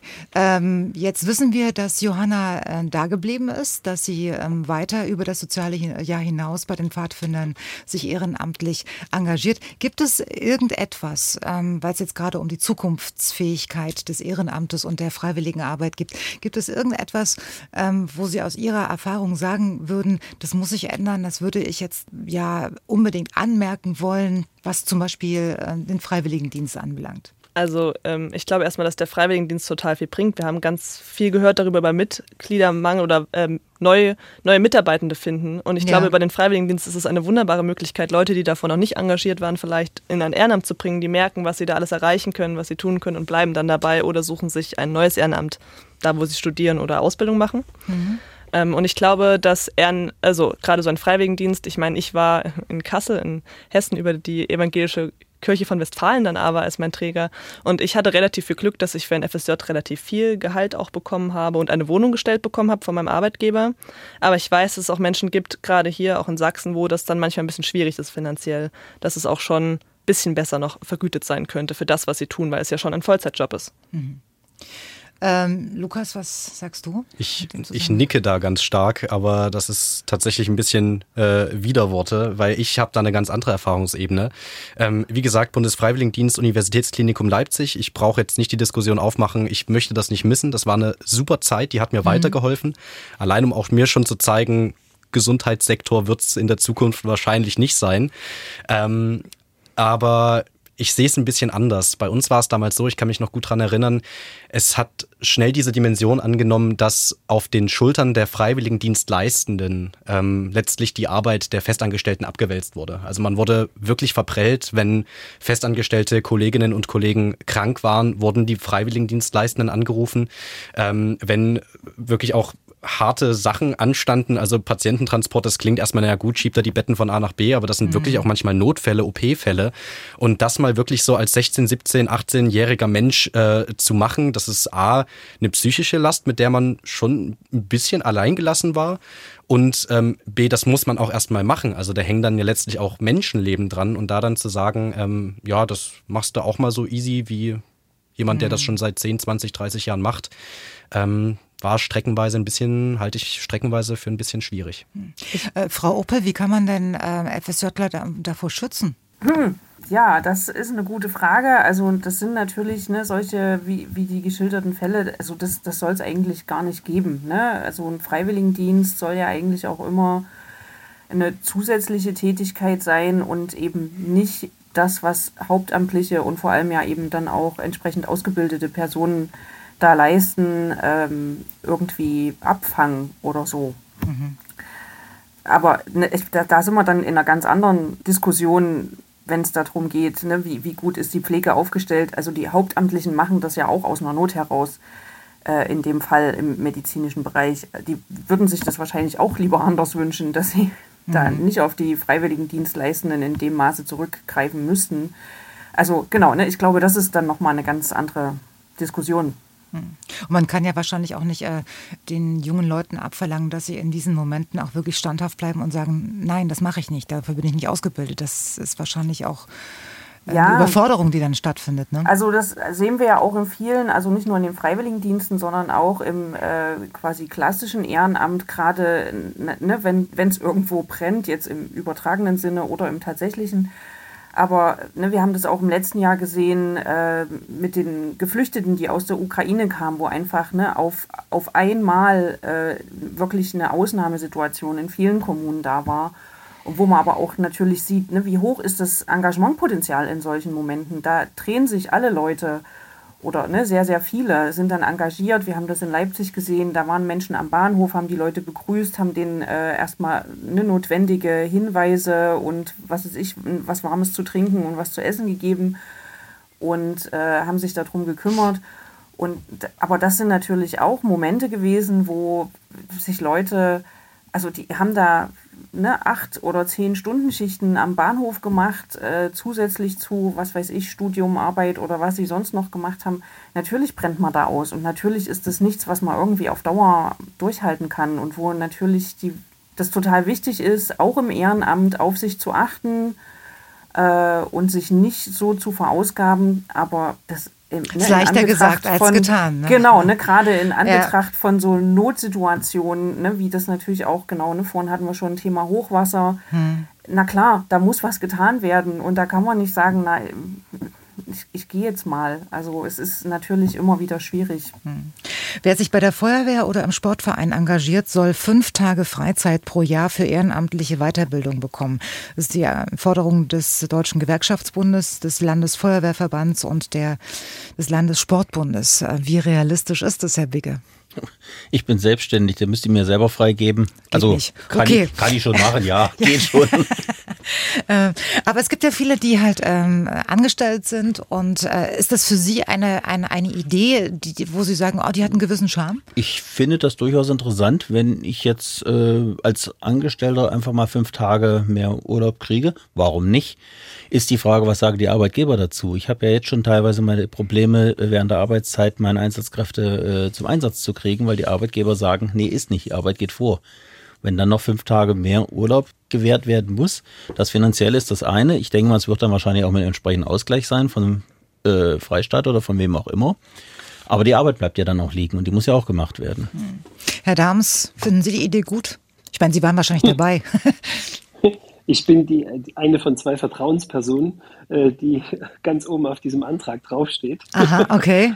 Und das ist für alle, die irgendwo mit Ehrenamtlichen zu tun haben, glaube ich, unerlässlich. Also es geht nicht darum, dass die fünf Tage Urlaub bekommen, Herr Wicke, sondern dass in der Zeit Weiterbildung stattfinden kann. Und uns ist bewusst, dass das natürlich jeden Arbeitgeber äh, in eine gewisse Bredouille bringt. Aber auf der anderen Seite, Weiterbildung ist eine Währung, die wir äh, unseren Mitarbeitenden tatsächlich anbieten sollten. Und ich glaube, für fünf Tage im Jahr sollte das schon drin sein. Ähm, haben Sie Arbeitgeber schon mal gefragt äh, und haben die vielleicht so gesagt, ja, super, finde ich gut oder eher nicht? Äh, Nein, die finden das nicht alle super. Mhm. Und es ist aber ein europäisch ratifiziertes Recht seit 1974. Also wir sind, wir stehen noch mit den Bayern auf einer Ebene. Wir sind die beiden letzten. Und ich hoffe, dass wir mal vor den Bayern stehen. Also das heißt, überall sonst gibt es das schon, nur in Bayern und in Sachsen nicht? Exakt, so ist es. Ja, dann muss ich aber mal für Sachsen eine kleine Presche schlagen. Also im sächsischen BAKG, Brandrettungsdienst Katastrophenschutzgesetz, steht es drinne, dass ein ehrenamtlicher Feuerwehrmann für Fortbildung freigestellt werden muss. Ist die Frage wiederum, was macht der Arbeitgeber daraus? Das ist immer wieder dem Thema. Hm. Richtig, aber ähm, wir, wir müssten es eigentlich mal machen, ja. Das okay, auf jeden also, Fall. Äh, müssten heißt ja, ähm, Sie sind sich auch nicht sicher, ob es klappt. Nee, es ist ein Volksantrag. Wir brauchen 40.000 Unterschriften mhm. und ähm, die müssen dann nächstes Jahr eingebracht werden, wenn wir die 40.000 Erfolgreichen haben. Und fragen Sie bitte nicht, was das für ein äh, ökologischer Wahnsinn ist, was wir da aufwenden müssen, jetzt hier um fünf Unterschriften auf jeden Zettel zu kriegen. Ja, ähm, ja. weiß jeder, der schon mal eine Unterschriftensammlung gemacht hat. Ja. ja. Wenn, wenn, wir das haben, äh, es, es, könnte ja auch digital gehen, aber gut, das ist egal. Ähm, und wenn wir das dann haben, kann es nächstes Jahr vielleicht in die Koalitionsverhandlungen kommen. Also ob das 25 losgeht, steht noch in den Sternen, also vielleicht eher 26. Also ich würde es äh, so mhm. sehen. Deswegen abwarten. Und den nächsten Punkt habe ich mir jetzt bis zum Schluss aufgehoben, weil ich ähm, hoffe, dass es da vielleicht unterschiedliche Sichtweisen gibt. Es geht äh, um unseren Bundespräsidenten, der gesagt hat, er ist für ein verpflichtendes soziales Jahr. Das wäre ein cooler Move, um mal es neudeutsch zu sagen, äh, um diese Bereiche, also Freiwilligenarbeit und Ehrenamt weiterzuentwickeln. Was halten Sie davon, Herr Dams? Bleibe ich gleich mal bei Ihnen. Verpflichtendes soziales Jahr. Also nach dem Abi oder ich, nach der Ausbildung erstmal alle gucken, wo man helfen kann. Ich äh, muss da ehrlich sagen, das halte ich nicht für richtig, dass wir die Leute dazu verpflichten. Es soll tatsächlicherweise jeder noch für sich entscheiden können. Ja. Und ähm, ich fände es toll, wenn sich die Leute alleine äh, aus intrinsischen Motiven daraus äh, dafür entscheiden können. Und aber jemand dazu zu zwingen, ich glaube nicht, dass das der richtige Ansatz ist. Okay, Herr Bigge, was sagen Sie? Ja, ich Sie sind seit zweiter, ich habe ich es nochmal Revue passieren lassen, seit 2002, ne? Seit, seit ja, 2003. Seit 2003 Nicht? sind Sie Mitglied der Freiwilligen Feuerwehr ja. in Bad Schandau und Einsatzleiter. Sie haben sich hochgearbeitet sozusagen. Hoch, ja, ja. Das hat kein anderer der Hand gehoben, deswegen muss ich ran.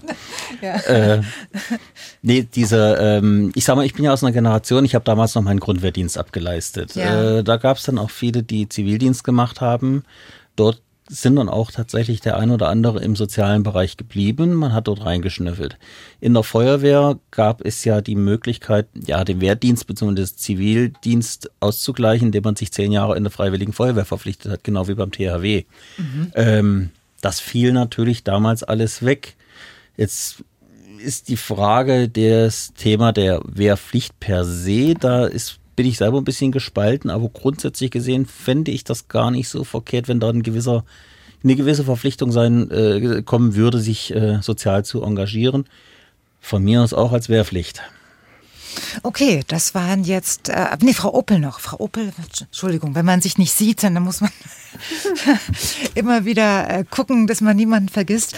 Ähm, Frau Opel, was, was sagen Sie zum Thema verpflichtendes soziales Jahr? Ja, also ich kann mich da ja nicht so positiv dazu äußern. Ich denke, ne, alles, was so, ich meine, ein ne, Freiwilligendienst ist freiwillig, das ist die, die Grundlage davon. Wenn man so ein Pflichtjahr einführen würde, müsste, also da müsste ja dann zumindest, sage ich jetzt mal, der Lohn stimmen, ne? weil das hatten wir ja vorhin auch schon, ne? es ist auch ein Privileg, sich zu engagieren also ne, das wird ja auf äh, die gleiche Art und Weise wie jetzt die äh, freiwilligen äh, Dienstleistenden mit einem Taschengeld nach Hause gehen. Also dazu kann man niemanden zwingen. Da ist auf jeden Fall die Grundvoraussetzung, dass man das freiwillig macht.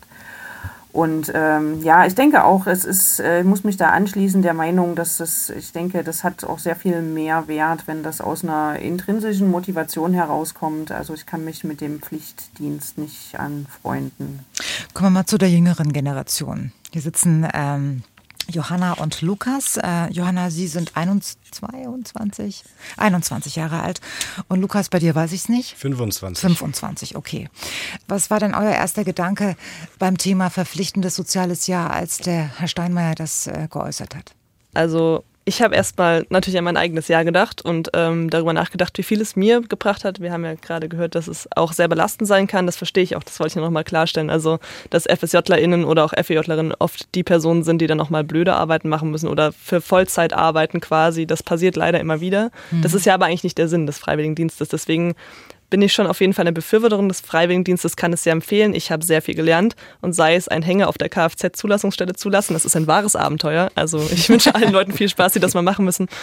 Ähm, ich weiß nicht, ob ich mich für eine Verpflichtung unbedingt aussprechen äh, würde, aber ich glaube, gerade eben wurde schon ein ganz wichtiger Punkt gesagt, man müsste es besser bezahlen.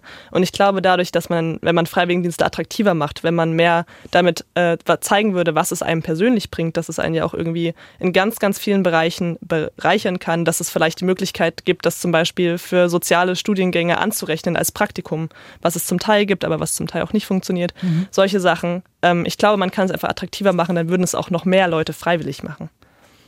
Lukas, wie sieht es bei dir aus?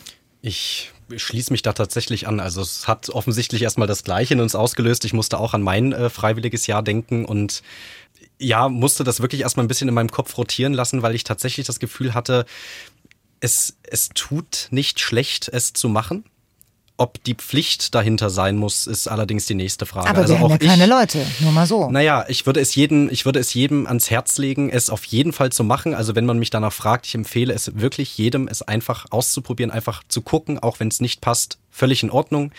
Ähm, ich halte es trotzdem nicht für richtig zu verpflichten. Eine Geschichte Bezahlung. Man muss sich ja auch mal vor Augen halten, viele, und das ist auch jetzt schon der Zustand, die ein FSJ, FÖJ, äh, Bundesfreiwilligendienst machen, die wechseln ja auch Städte. Also ich hatte ja die komfortable Situation, ich habe bei Mama und Papa weiterhin gewohnt, für mich war es einfach ein Taschengeld obendrauf.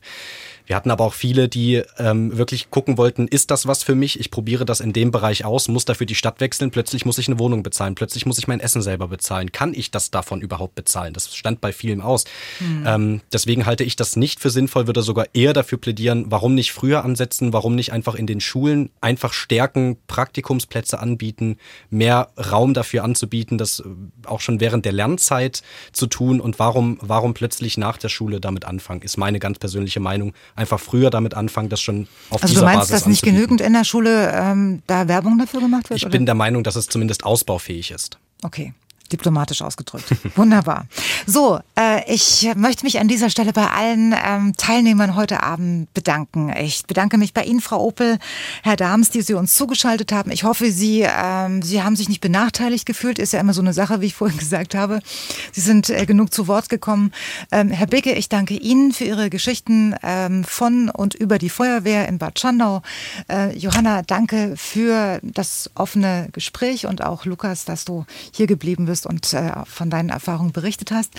Nach unserer Diskussion hören Sie jetzt noch einige Interviews äh, und zwar mit Nils Dauer. Er ist Übungsleiter der Bambini-Gruppe und ehrenamtlicher Schiedsrichter beim SV Heinrichsort Rödlitz. Dann mit Jonathan Sikora. Er hat sein FSJ beim DRK gemacht, ist dort geblieben und arbeitet dort als Rettungssanitäter. Und los geht's mit Holger Reinboth. Sie sind seit 2000 oder waren seit 2015 ehrenamtlicher Bürgermeister von Arzberg. Und äh, seit diesem Jahr, seit Juni, sind Sie es hauptamtlich. Was ist passiert? War das so schön, dass Sie gesagt haben, ich kann gar nicht mehr anders? Der Sachverhalt ist ein anderer. Die Gemeinde Arzberg hatte seit 2004 das Bürgermeisteramt 19 Jahre lang ehrenamtlich verwaltet. Also mein Vorgänger war zehn Jahre im Amt, der ist dann leider verstorben und mhm. ich übernahm im März 2015 nach einer erfolgreichen Wahl und habe achteinhalb Jahre die Gemeinde Arzberg mit ihren 18 Ortsteilen und den 1850 Einwohnern ehrenamtlich geführt. Mhm. Und im Februar 2022 gab es nochmal eine Wahl, in der ich beim Amt bestätigt wurde. Aber viele, viele Faktoren haben dazu beigetragen, dass wir uns sowohl im Gemeinderat als auch im Drumherum verständigt haben, eigentlich müsste die Stelle des Bürgermeisters in Arzberg hauptamtlich sein. Ja. Uns kam dazu passe, dass der Freistaat Sachsen sein Kommunalrecht im vorigen Jahr geändert hat und äh, wir die Möglichkeit hatten, mittlerweile alle Bürgermeister in Sachsen hauptamtlich fungieren zu lassen. Also es war bis zum Vorjahr so, dass von den 420 Bürgermeistern ungefähr ein Viertel ehrenamtlich war. Es gab Initiativen, die das äh, versucht haben abzustellen, aber letztlich braucht es die politische Entscheidung. Es stand im letzten Koalitionsvertrag der Sachsenregierung und im Februar 22 wurde es dann umgesetzt. Und das haben wir uns dann auch für die Gemeinde Arzberg vorgenommen. Äh, ein bisschen schwarzer Humor ist, finde ich, trotzdem dabei, denn es gab, Sie sind gewählt worden, äh, äh, weil es auch keinen Gegenkandidaten gab. ist das so?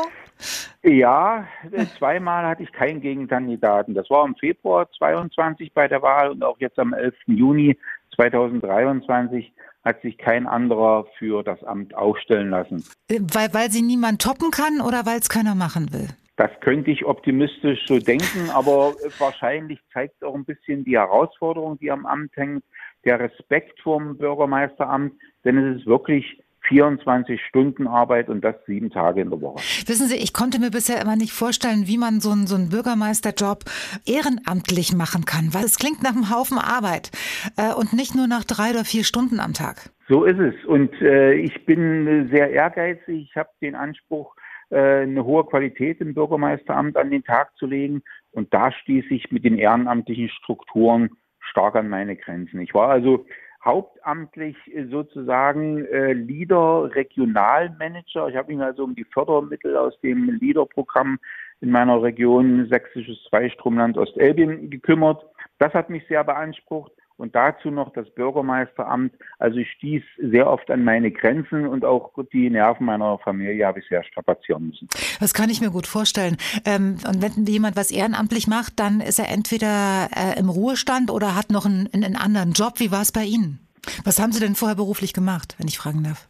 Äh, ich glaube, ich hatte schon gesagt, ich war für die LIDER-Region Sächsisches Zweistromland Ostelbien, der Regionalmanager, habe ich ach so, also ach so, ja, ja, ja. Das klang jetzt so, als wäre das gleich mit inbegriffen gewesen im Amt des Bürgermeisters, verstehen Sie? Nee, nee, es, das, es überschneidet sich da viel, aber das ist wirklich eine hauptamtliche Stelle, die man bei mir nicht zu 40 äh, Stunden, aber trotzdem äh, als Halbtagsstelle äh, hat ausfüllen müssen und dazu dann eben die Herausforderung im Bürgermeisteramt. War das eigentlich Ihr erstes Experiment damals als ähm, ehrenamtlicher Bürgermeister oder hatten Sie vorher schon Erfahrung gesammelt mit dem Ehrenamt oder mit Freiwilligenarbeit? Eigentlich bin ich Ehrenamtlicher durch und durch. Seit über drei Jahrzehnten bin ich ehrenamtlich aktiv.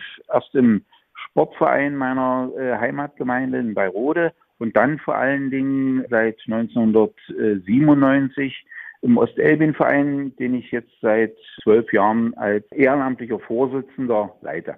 Haben Sie es irgendwann auch schon mal bereut, wo Sie gesagt haben, Mensch, das habe ich mir ganz anders vorgestellt oder das läuft nicht so, wie ich mir das vorstelle? Also es ist äh, im Ehrenamt täglich eine Herausforderung. Ähm, mich freut, äh, dass wir viele Erfolge mit unseren Vereinskollegen haben konnten. Genauso in der Bürgermeisterzeit gab es sehr, sehr viel Positives. Auch der, der Zuspruch hat mich dazu inspiriert, auch weiterzumachen. Aber es gibt natürlich auch viel, wo man sagt, äh, da ist äh, Schluss, das geht nicht mehr. Das hängt vor allen Dingen mit der Bürokratie zusammen, mit der ausufernden Verwaltungsvorschriften, was eigentlich die Dimension von einem Bürgermeister im Amt überfordert. Ich habe in Arzberg keine große Verwaltung. Ich habe eine engagierte Sekretärin und Mitarbeiterin an zwei Tagen für Liegenschaften, die betreut unsere Wohnungen in der Gemeinde Arzberg. Der Rest ist Bürgermeistersache. Das ist mhm. immer eine immense Herausforderung. Aber Ehrenamt bedeutet ja vielleicht auch nicht immer, dass man kontinuierlich Dankbarkeit erfährt. Habe ich recht? Das ist sicherlich so wie im Hauptamt. Man kann nicht allen alles recht tun. Mhm. Aber ähm, die zusätzlichen Arbeiten, die jetzt in meiner Bürgermeisterzeit in den achteinhalb Jahren anfielen, ähm, sind trotzdem beachtlich. Also ich will nochmal äh, darauf aufmerksam machen, dass während der Zeit ja die drei großen Krisen in Deutschland zu bewältigen hatte. Also Migration, Corona und Energiekrise haben auch vor Arzberg in dieser Zeit keinen Halt gemacht. Und dazu kam unser großer Arzberger Waldbrand im letzten Jahr im Juli, als ich eindeutig gemerkt habe, das geht nicht mehr im Ehrenamt zu handeln. Denn in so einer Brandkatastrophe, wo es eigentlich auch um, um Leben, um Schutz von Hab und Gut geht, kann ich nicht aufstehen und sagen, jetzt muss ich arbeiten gehen. Und da ist Ehrenamt an seiner Grenze angekommen und das war für mich der letzte ausschlaggebende Faktor, um auch im Interesse der niveauvollen Arbeit in der Gemeinde Arzberg zu sagen, wir brauchen jetzt das Hauptamt. Das haben Sie geschafft. Wie ist es denn um den Nachwuchs bestellt in Arzberg? Äh, haben Sie das Gefühl, dass Sie, dass Sie eine Vorbildfunktion haben und die auch gut ausfüllen, dass, dass Sie wissen, ah, da, da kommt was nach? Also ich hoffe und wünsche mir, das widerspiegelt auch die tägliche Arbeit, dass ich äh, viel Anerkennung genieße. Ich denke, das Wahlergebnis von 98 Prozent ist auch dafür ähm, guter Beleg. Aber ich mache mir schon Sorgen ein bisschen um den politischen, um den kommunalpolitischen Nachwuchs im nächsten Jahr. Am, Im Juni gibt es wieder äh, Kommunalwahlen. Wir brauchen wieder ein, ein starkes Amt für die Gemeinderäte. Da würde ich mir wünschen, dass es wieder Kandidaten gibt, die die Gemeinde mit ihrer Arbeit als Gemeinderat voranbringen. Und um nochmal ähm, auf die Frage zurückzukommen, die heute über der Sendung steht, äh, sind Freiwilligenarbeit und Ehrenamt ein Auslaufmodell? Was sagen Sie? Ich denke, in unserer Gemeinde Arzberg ist das Ehrenamt fest verankert. Wir haben 16 sehr, sehr aktive Vereine, die freilich alle momentan ein Problem haben. Sie werden immer älter. Also der Nachwuchs in den Vereinen fehlt. Und dazu kommt das bisschen Abschreckende, dass die ausufernde Bürokratie für jeden Verein, egal ob es vom Finanzamt ist, ob es bei den Stellen von Anträgen ist, ob es in der Verwaltung des Vereins ist, die Bürokratie hemmt vieles. Deswegen würde ich mir wünschen, dass erstens äh, Vereine von der Bürokratie besser befreit werden können und dass es viel mehr junge, nachrückende, aktive Leute gibt, die die Vereinstätigkeit, also die das Ehrenamt in der Gemeinde fortführen, so wie es aktuell bei uns in den Feuerwehren läuft und auch in den anderen aktiven Vereinen, Sportvereinen, Heimatvereinen. Also Nachwuchs ist das A und O, um auch die Ehrenamtlichkeit in den kommenden Jahren hier in der Gemeinde Arzberg etablieren zu können. Sagt Holger Reinburt, der Bürgermeister von Arzberg bei Dienstags direkt. Hier ist MDR Sachsen. Danke Ihnen und schöne Grüße. Danke. Sind Freiwilligenarbeit und Ehrenamt etwa ein Auslaufmodell? Das fragen wir uns heute bei Dienstags direkt und fragen jetzt Jonathan Sikora. Er ist 24 Jahre alt, kommt aus Dresden. Schon schönen guten Abend, Jonathan. Schönen guten Abend. Sie haben beim DRK einen sogenannten Bundesfreiwilligendienst, BFD abgekürzt, in Kita und als Rettungssanitäter gemacht. Wenn Sie diese Zeit in einem Satz zusammenfassen müssten, worum ich Sie jetzt bitte, ähm, war es so, wie Sie sich das vorgestellt haben?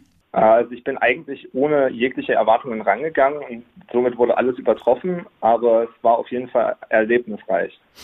Okay, und ähm, jetzt können Sie ein bisschen ausholen. Was, was verstehen Sie unter erlebnisreich? Also ich habe äh, sehr, sehr viele, also sowohl im Kindergarten als auch im Rettungsdienst, sehr viele unterschiedliche Aktivitäten gemacht, also den Kindern beim Essen geholfen, auf sie aufgepasst und all sowas, aber auch im Rettungsdienst den äh, Notfallsanitätern und Rettungssanitätern bin ich zur Hand gegangen und bin selber im Krankentransport mitgefahren. Genau, also es sehr viele verschiedene Sachen. ja, konnten Sie sich diese Kombination Kita und Rettungsdienst aussuchen? War die vorgegeben oder wie kommt das? Also ich wusste gar nicht, dass es, dass es das gibt. Ähm, ich habe so gesehen zwei Bundesfreiwilligendienste gemacht. Ich habe ein halbes Jahr Kindergarten und ein ganzes Jahr Rettungsdienst gemacht. Mhm. Ich hatte mich anfangs beworben dafür und man konnte beim Deutschen Roten Kreuz dann so ein Formular ausfüllen, für was man sich interessiert. Und da habe ich sowohl als den Kindergarten, also Kinder- und Jugendarbeit, als auch Rettungsdienst angekreuzt und wurde dann nochmal gefragt, ob ich denn mich für beides wirklich bewerben will. Da habe ich gesagt, ja und äh, wurde dann auch bei beiden genommen. Was war Ihre Motivation zu sagen, ja, ich mache da so ein freiwilliges Jahr? Also in erster Linie war es eigentlich damals ein Überbrückungsjahr, weil ich noch nicht genau wusste, ob ich jetzt weiter studieren möchte oder nicht. Was haben Sie denn studiert? Und ich hatte äh, Lehramt studiert für mhm. äh, Gymnasialstufe Physik und Englisch und war aber noch nicht ganz zufrieden damit, vor allem weil ich während Corona da reingerutscht bin. Mhm. Und äh, dann war Überbrückungsjahr und gleichzeitig gucken, ob äh, einer der beiden, eine der beiden Dienstrichtungen denn vielleicht mehr zu mir passt als Lehramt. Ja. Und jetzt, nachdem ich den Bundesfreiwilligendienst im Rettungsdienst abgeschlossen habe, kann ich sagen, der Rettungsdienst passt mehr zu mir. Also Sie werden jetzt Rettungssanitäter. Ich äh, bin ja also im Laufe des äh, Bundesfreiwilligendienstes für Rettungsdienst bekommt man die Qualifikation zum Rettungssanitäter äh, ausgezahlt. Ja. Und gleichzeitig macht man die halt in den ersten drei Monaten. Mhm. Und deswegen bin ich jetzt schon Rettungssanitäter und arbeite weiter bei meiner Firma. Ja, das klingt auch alles sehr logisch, weil viele Eltern wissen ja, dass ähm, junge Menschen, die das Abitur gemacht haben, ähm, nicht automatisch wissen, wie es weitergehen soll. Ne? Und dann ist man so gezwungen, so von außen, du musst ja und so weiter und so fort. Ähm, kann man das sogar empfehlen ähm, für den Zustand des Nichtwissens, wenn man sagt, ah, ich weiß nicht, was ich machen soll, mache ich halt meinen Bundesfreiwilligendienst. Vielleicht hilft mir das. Können Sie das so empfehlen? Solange man noch zu Hause wohnt, würde ich das auf jeden Fall empfehlen. Also ich sage mal, das Gehalt ist zwar nicht das Beste, aber man lernt auf jeden Fall sehr viel Neues kennen und dadurch kann man sich dann schon ein bisschen besser orientieren, vor allem wenn man sich sowieso für soziale Bereiche interessiert. Mhm. Also ich würde es empfehlen auf jeden Fall. Weil Sie gesagt haben, Sie, Sie haben nicht so gut verdient. Was gab es denn dafür? 385 Euro im Monat. Okay, und dann wissen wir ja, dass man das Kindergeld noch drauf bekommt, wenn es die Eltern einem geben, oder? Genau. Und Wohngeld könnte man auch beantragen, aber alles in allem ist halt trotzdem nicht so viel am Ende da. Deswegen, wenn man zu Hause wohnt, funktioniert das super. Wenn man nicht zu Hause wohnt, wird es knapper. Okay. Äh, wenn Sie die, die, Zeit jetzt mal kritisch Revue passieren, äh, was war gut, was, was lief nicht so gut? Wo, wo sehen Sie Verbesserungsbedarf? Also abgesehen vom Gehalt, ich finde an sich, bei mir zumindest, waren sowohl die für mich zuständigen Personen sehr hilfsbereit, als auch alle anderen Kollegen. Wirklich hilfreich und dadurch, dass man halt so viele verschiedene Bereiche sehen konnte, fand ich das sehr gut aufgeteilt. Ja. Ansonsten gibt es eigentlich nichts auszusetzen. Ich meine, man hat ja noch Seminartage zusätzlich, die man bestreiten muss. Da lernt man auch neue Sachen. Deswegen, also Negatives würde ich jetzt auf Anhieb nicht sagen. Ähm, verstehe ich Sie richtig, dass an Ihnen vielleicht ein guter Lehrer verloren gegangen ist, aber äh, wir haben durch den Bundesfreiwilligendienst einen guten Sanitäter, Rettungssanitäter dazu gewonnen? Ich glaube, so kann man das aufnehmen, ja. Und wenn ich Ihnen jetzt noch mal die Frage stehe, äh, stelle, die heute über allem steht, nämlich sind Freiwilligenarbeit und Ehrenamt ein Auslaufmodell, was würden Sie sagen? Ja, schwer zu sagen. Also ich würde sagen, im Rettungsdienst nicht, weil hier für die wenigen Bundesfreiwilligendienststellen, die für die Wache zum Beispiel vorhanden sind, sehr viele Bewerber äh, antreten und natürlich nicht alle genommen werden können. Mhm. Aber auch unter meinen Freunden machen sehr wenige Bundesfrei also Freiwilligendienste, so FSJ oder ähnliches. Äh, wenn Sie, wenn Sie das jetzt mal so in Ihrer Situation, in Ihrem Umkreis beurteilen, wie viel, wie viel Prozent sind es denn am Ende? Die einen gemacht haben? Ja. Vielleicht 15. 15 Prozent. Mhm.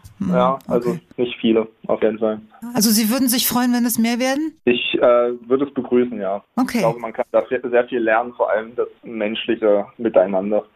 Sagt einer, der es gemacht hat, nämlich ein freiwilliges Jahr beim Bundesfreiwilligendienst, Jonathan Sikora, ehemaliger FSJler und jetzt Rettungssanitäter beim DRK in Sachsen. Schöne Grüße und schönen Dank. Sehr gerne. Gleichfalls schöne Grüße.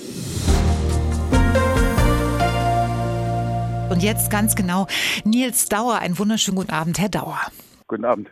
Sie sind Übungsleiter äh, im Fußball für die Bambini-Gruppe und außerdem ehrenamtlicher Schiedsrichter beim SV Heinrich Ort Rödlitz.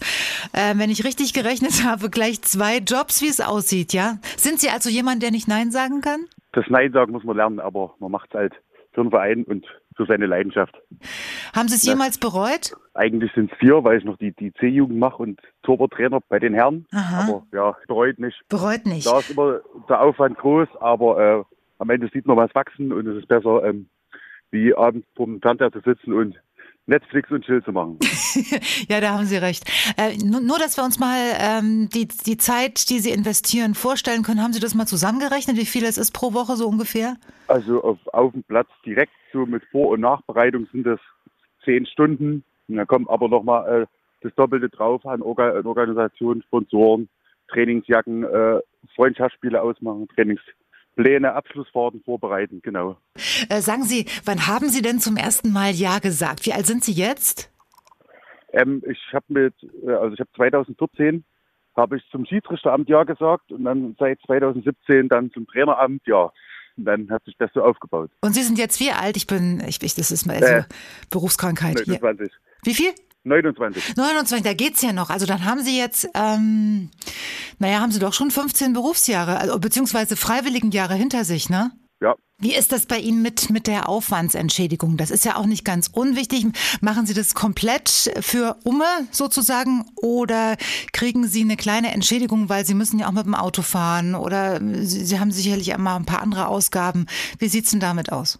Na, beim Schiedsrichter bekommt man quasi die Aufwandsentschädigung. Das ist je nach Spielklasse unterschiedlich. Aber es befindet sich so im Rahmen zwischen äh, 18 und 35 Euro pro Partie mhm. mit 30 Kilometer Fahrgeld. Und beim Traineramt ist das so, dass man die äh, Ehrenamtspauschale, die die Vereine zahlen müssen, eben bekommt.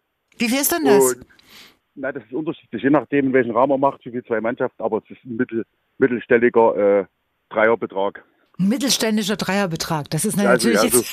Circa, circa 500 Euro plus minus, je okay. nachdem, wie das Engagement ist. Ja, verstehe. Und äh, Sie sind jetzt, wie Sie mir gerade verraten haben, 29 Jahre alt. Ähm, ja. Gehören Sie jetzt zum, zum, noch zum Trainer Nachwuchs oder äh, sind Sie schon mittendrin? Wie fühlen Sie sich? Fühlen Sie mittendrin, aber vom Alter her ähm, doch schon Nachwuchs. Ähm, ja, doch noch junger, junger Trainer. Weil die, die meisten Trainer fangen ja eher so mit äh, Mitte 30, Anfang 40 an. Ja. Wenn sie dann selber nicht mehr kicken können, weil sie Knochen nicht mehr mitmachen, aber ja. Sagen Sie, sind Sie so ein gutes Vorbild, dass Sie das Gefühl haben, äh, dass in Ihren Sportgruppen schon ein paar Leute sind, die sagen, was der macht, will ich auch machen? Ähm, ist schwierig zu sagen. Gerade meine die älteste Gruppe, die Ziehjugend, die werden jetzt äh, auch bei alle 13, 14 sind zwölf Jahre alt, ja, das kannst du noch nicht so rauskristallisieren, dass wir gerade dabei oder sind froh, wenn sie überhaupt noch beim Fußball dabei bleiben. Mhm. Durch den ganzen schulischen Stress, erste Freunde, was dann dazu kommt. Also ich denke, das kann man so in ja, drei, vier Jahren sagen, ob es da mal einen gibt, der sagt, okay, ich pack mit an und mach Schiedsrichter mhm. oder Trainer.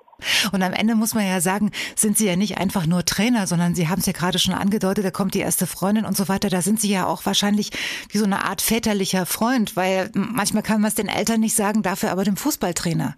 Ja, ich würde mich als Trainer auch so eher als, als den Kumpeltyp sehen, nicht als der als der Quelix, sondern eher so, ja, äh, der Kumpeltyp, der Tätertyp, der auch mal das Gespräch sucht oder halt auch mal was auf dem Ohr hat. Und ja, genau, da haben Sie recht. Haben Sie eigentlich noch eine Trillerpfeife oder ist das oldschool? Ähm, Pfeife gehört wie die Stoppuhr zum Trainer immer noch dazu.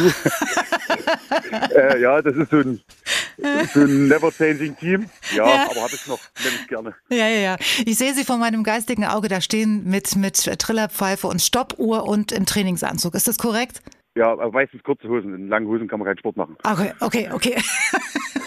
Dann viele Grüße nach Heinrichsort Rödlitz und ein schönes Fußballwochenende, was dem also bald wieder ansteht. Machen Sie es gut. Vielen Dank, schönen Abend noch. Ja, danke, tschüss. Tschüss. So, und das war's für heute. Die nächste Dienstagsdirektfolge dann in einer Woche oder Sie hören in der Zwischenzeit einfach mal was anderes, zum Beispiel Monis Menschen oder auch den sächsischen Kulturpodcast Aufgefallen oder auch Elefant, Tiger und Co. haben wir alles, gibt's alles auch als Podcast von MDR Sachsen und zwar überall, wo es Podcasts gibt und am besten zu hören in der App der ARD Audiothek. Also machen Sie es gut und bis dahin eine schöne Zeit. Dienstags direkt, ein Podcast von MDR Sachsen.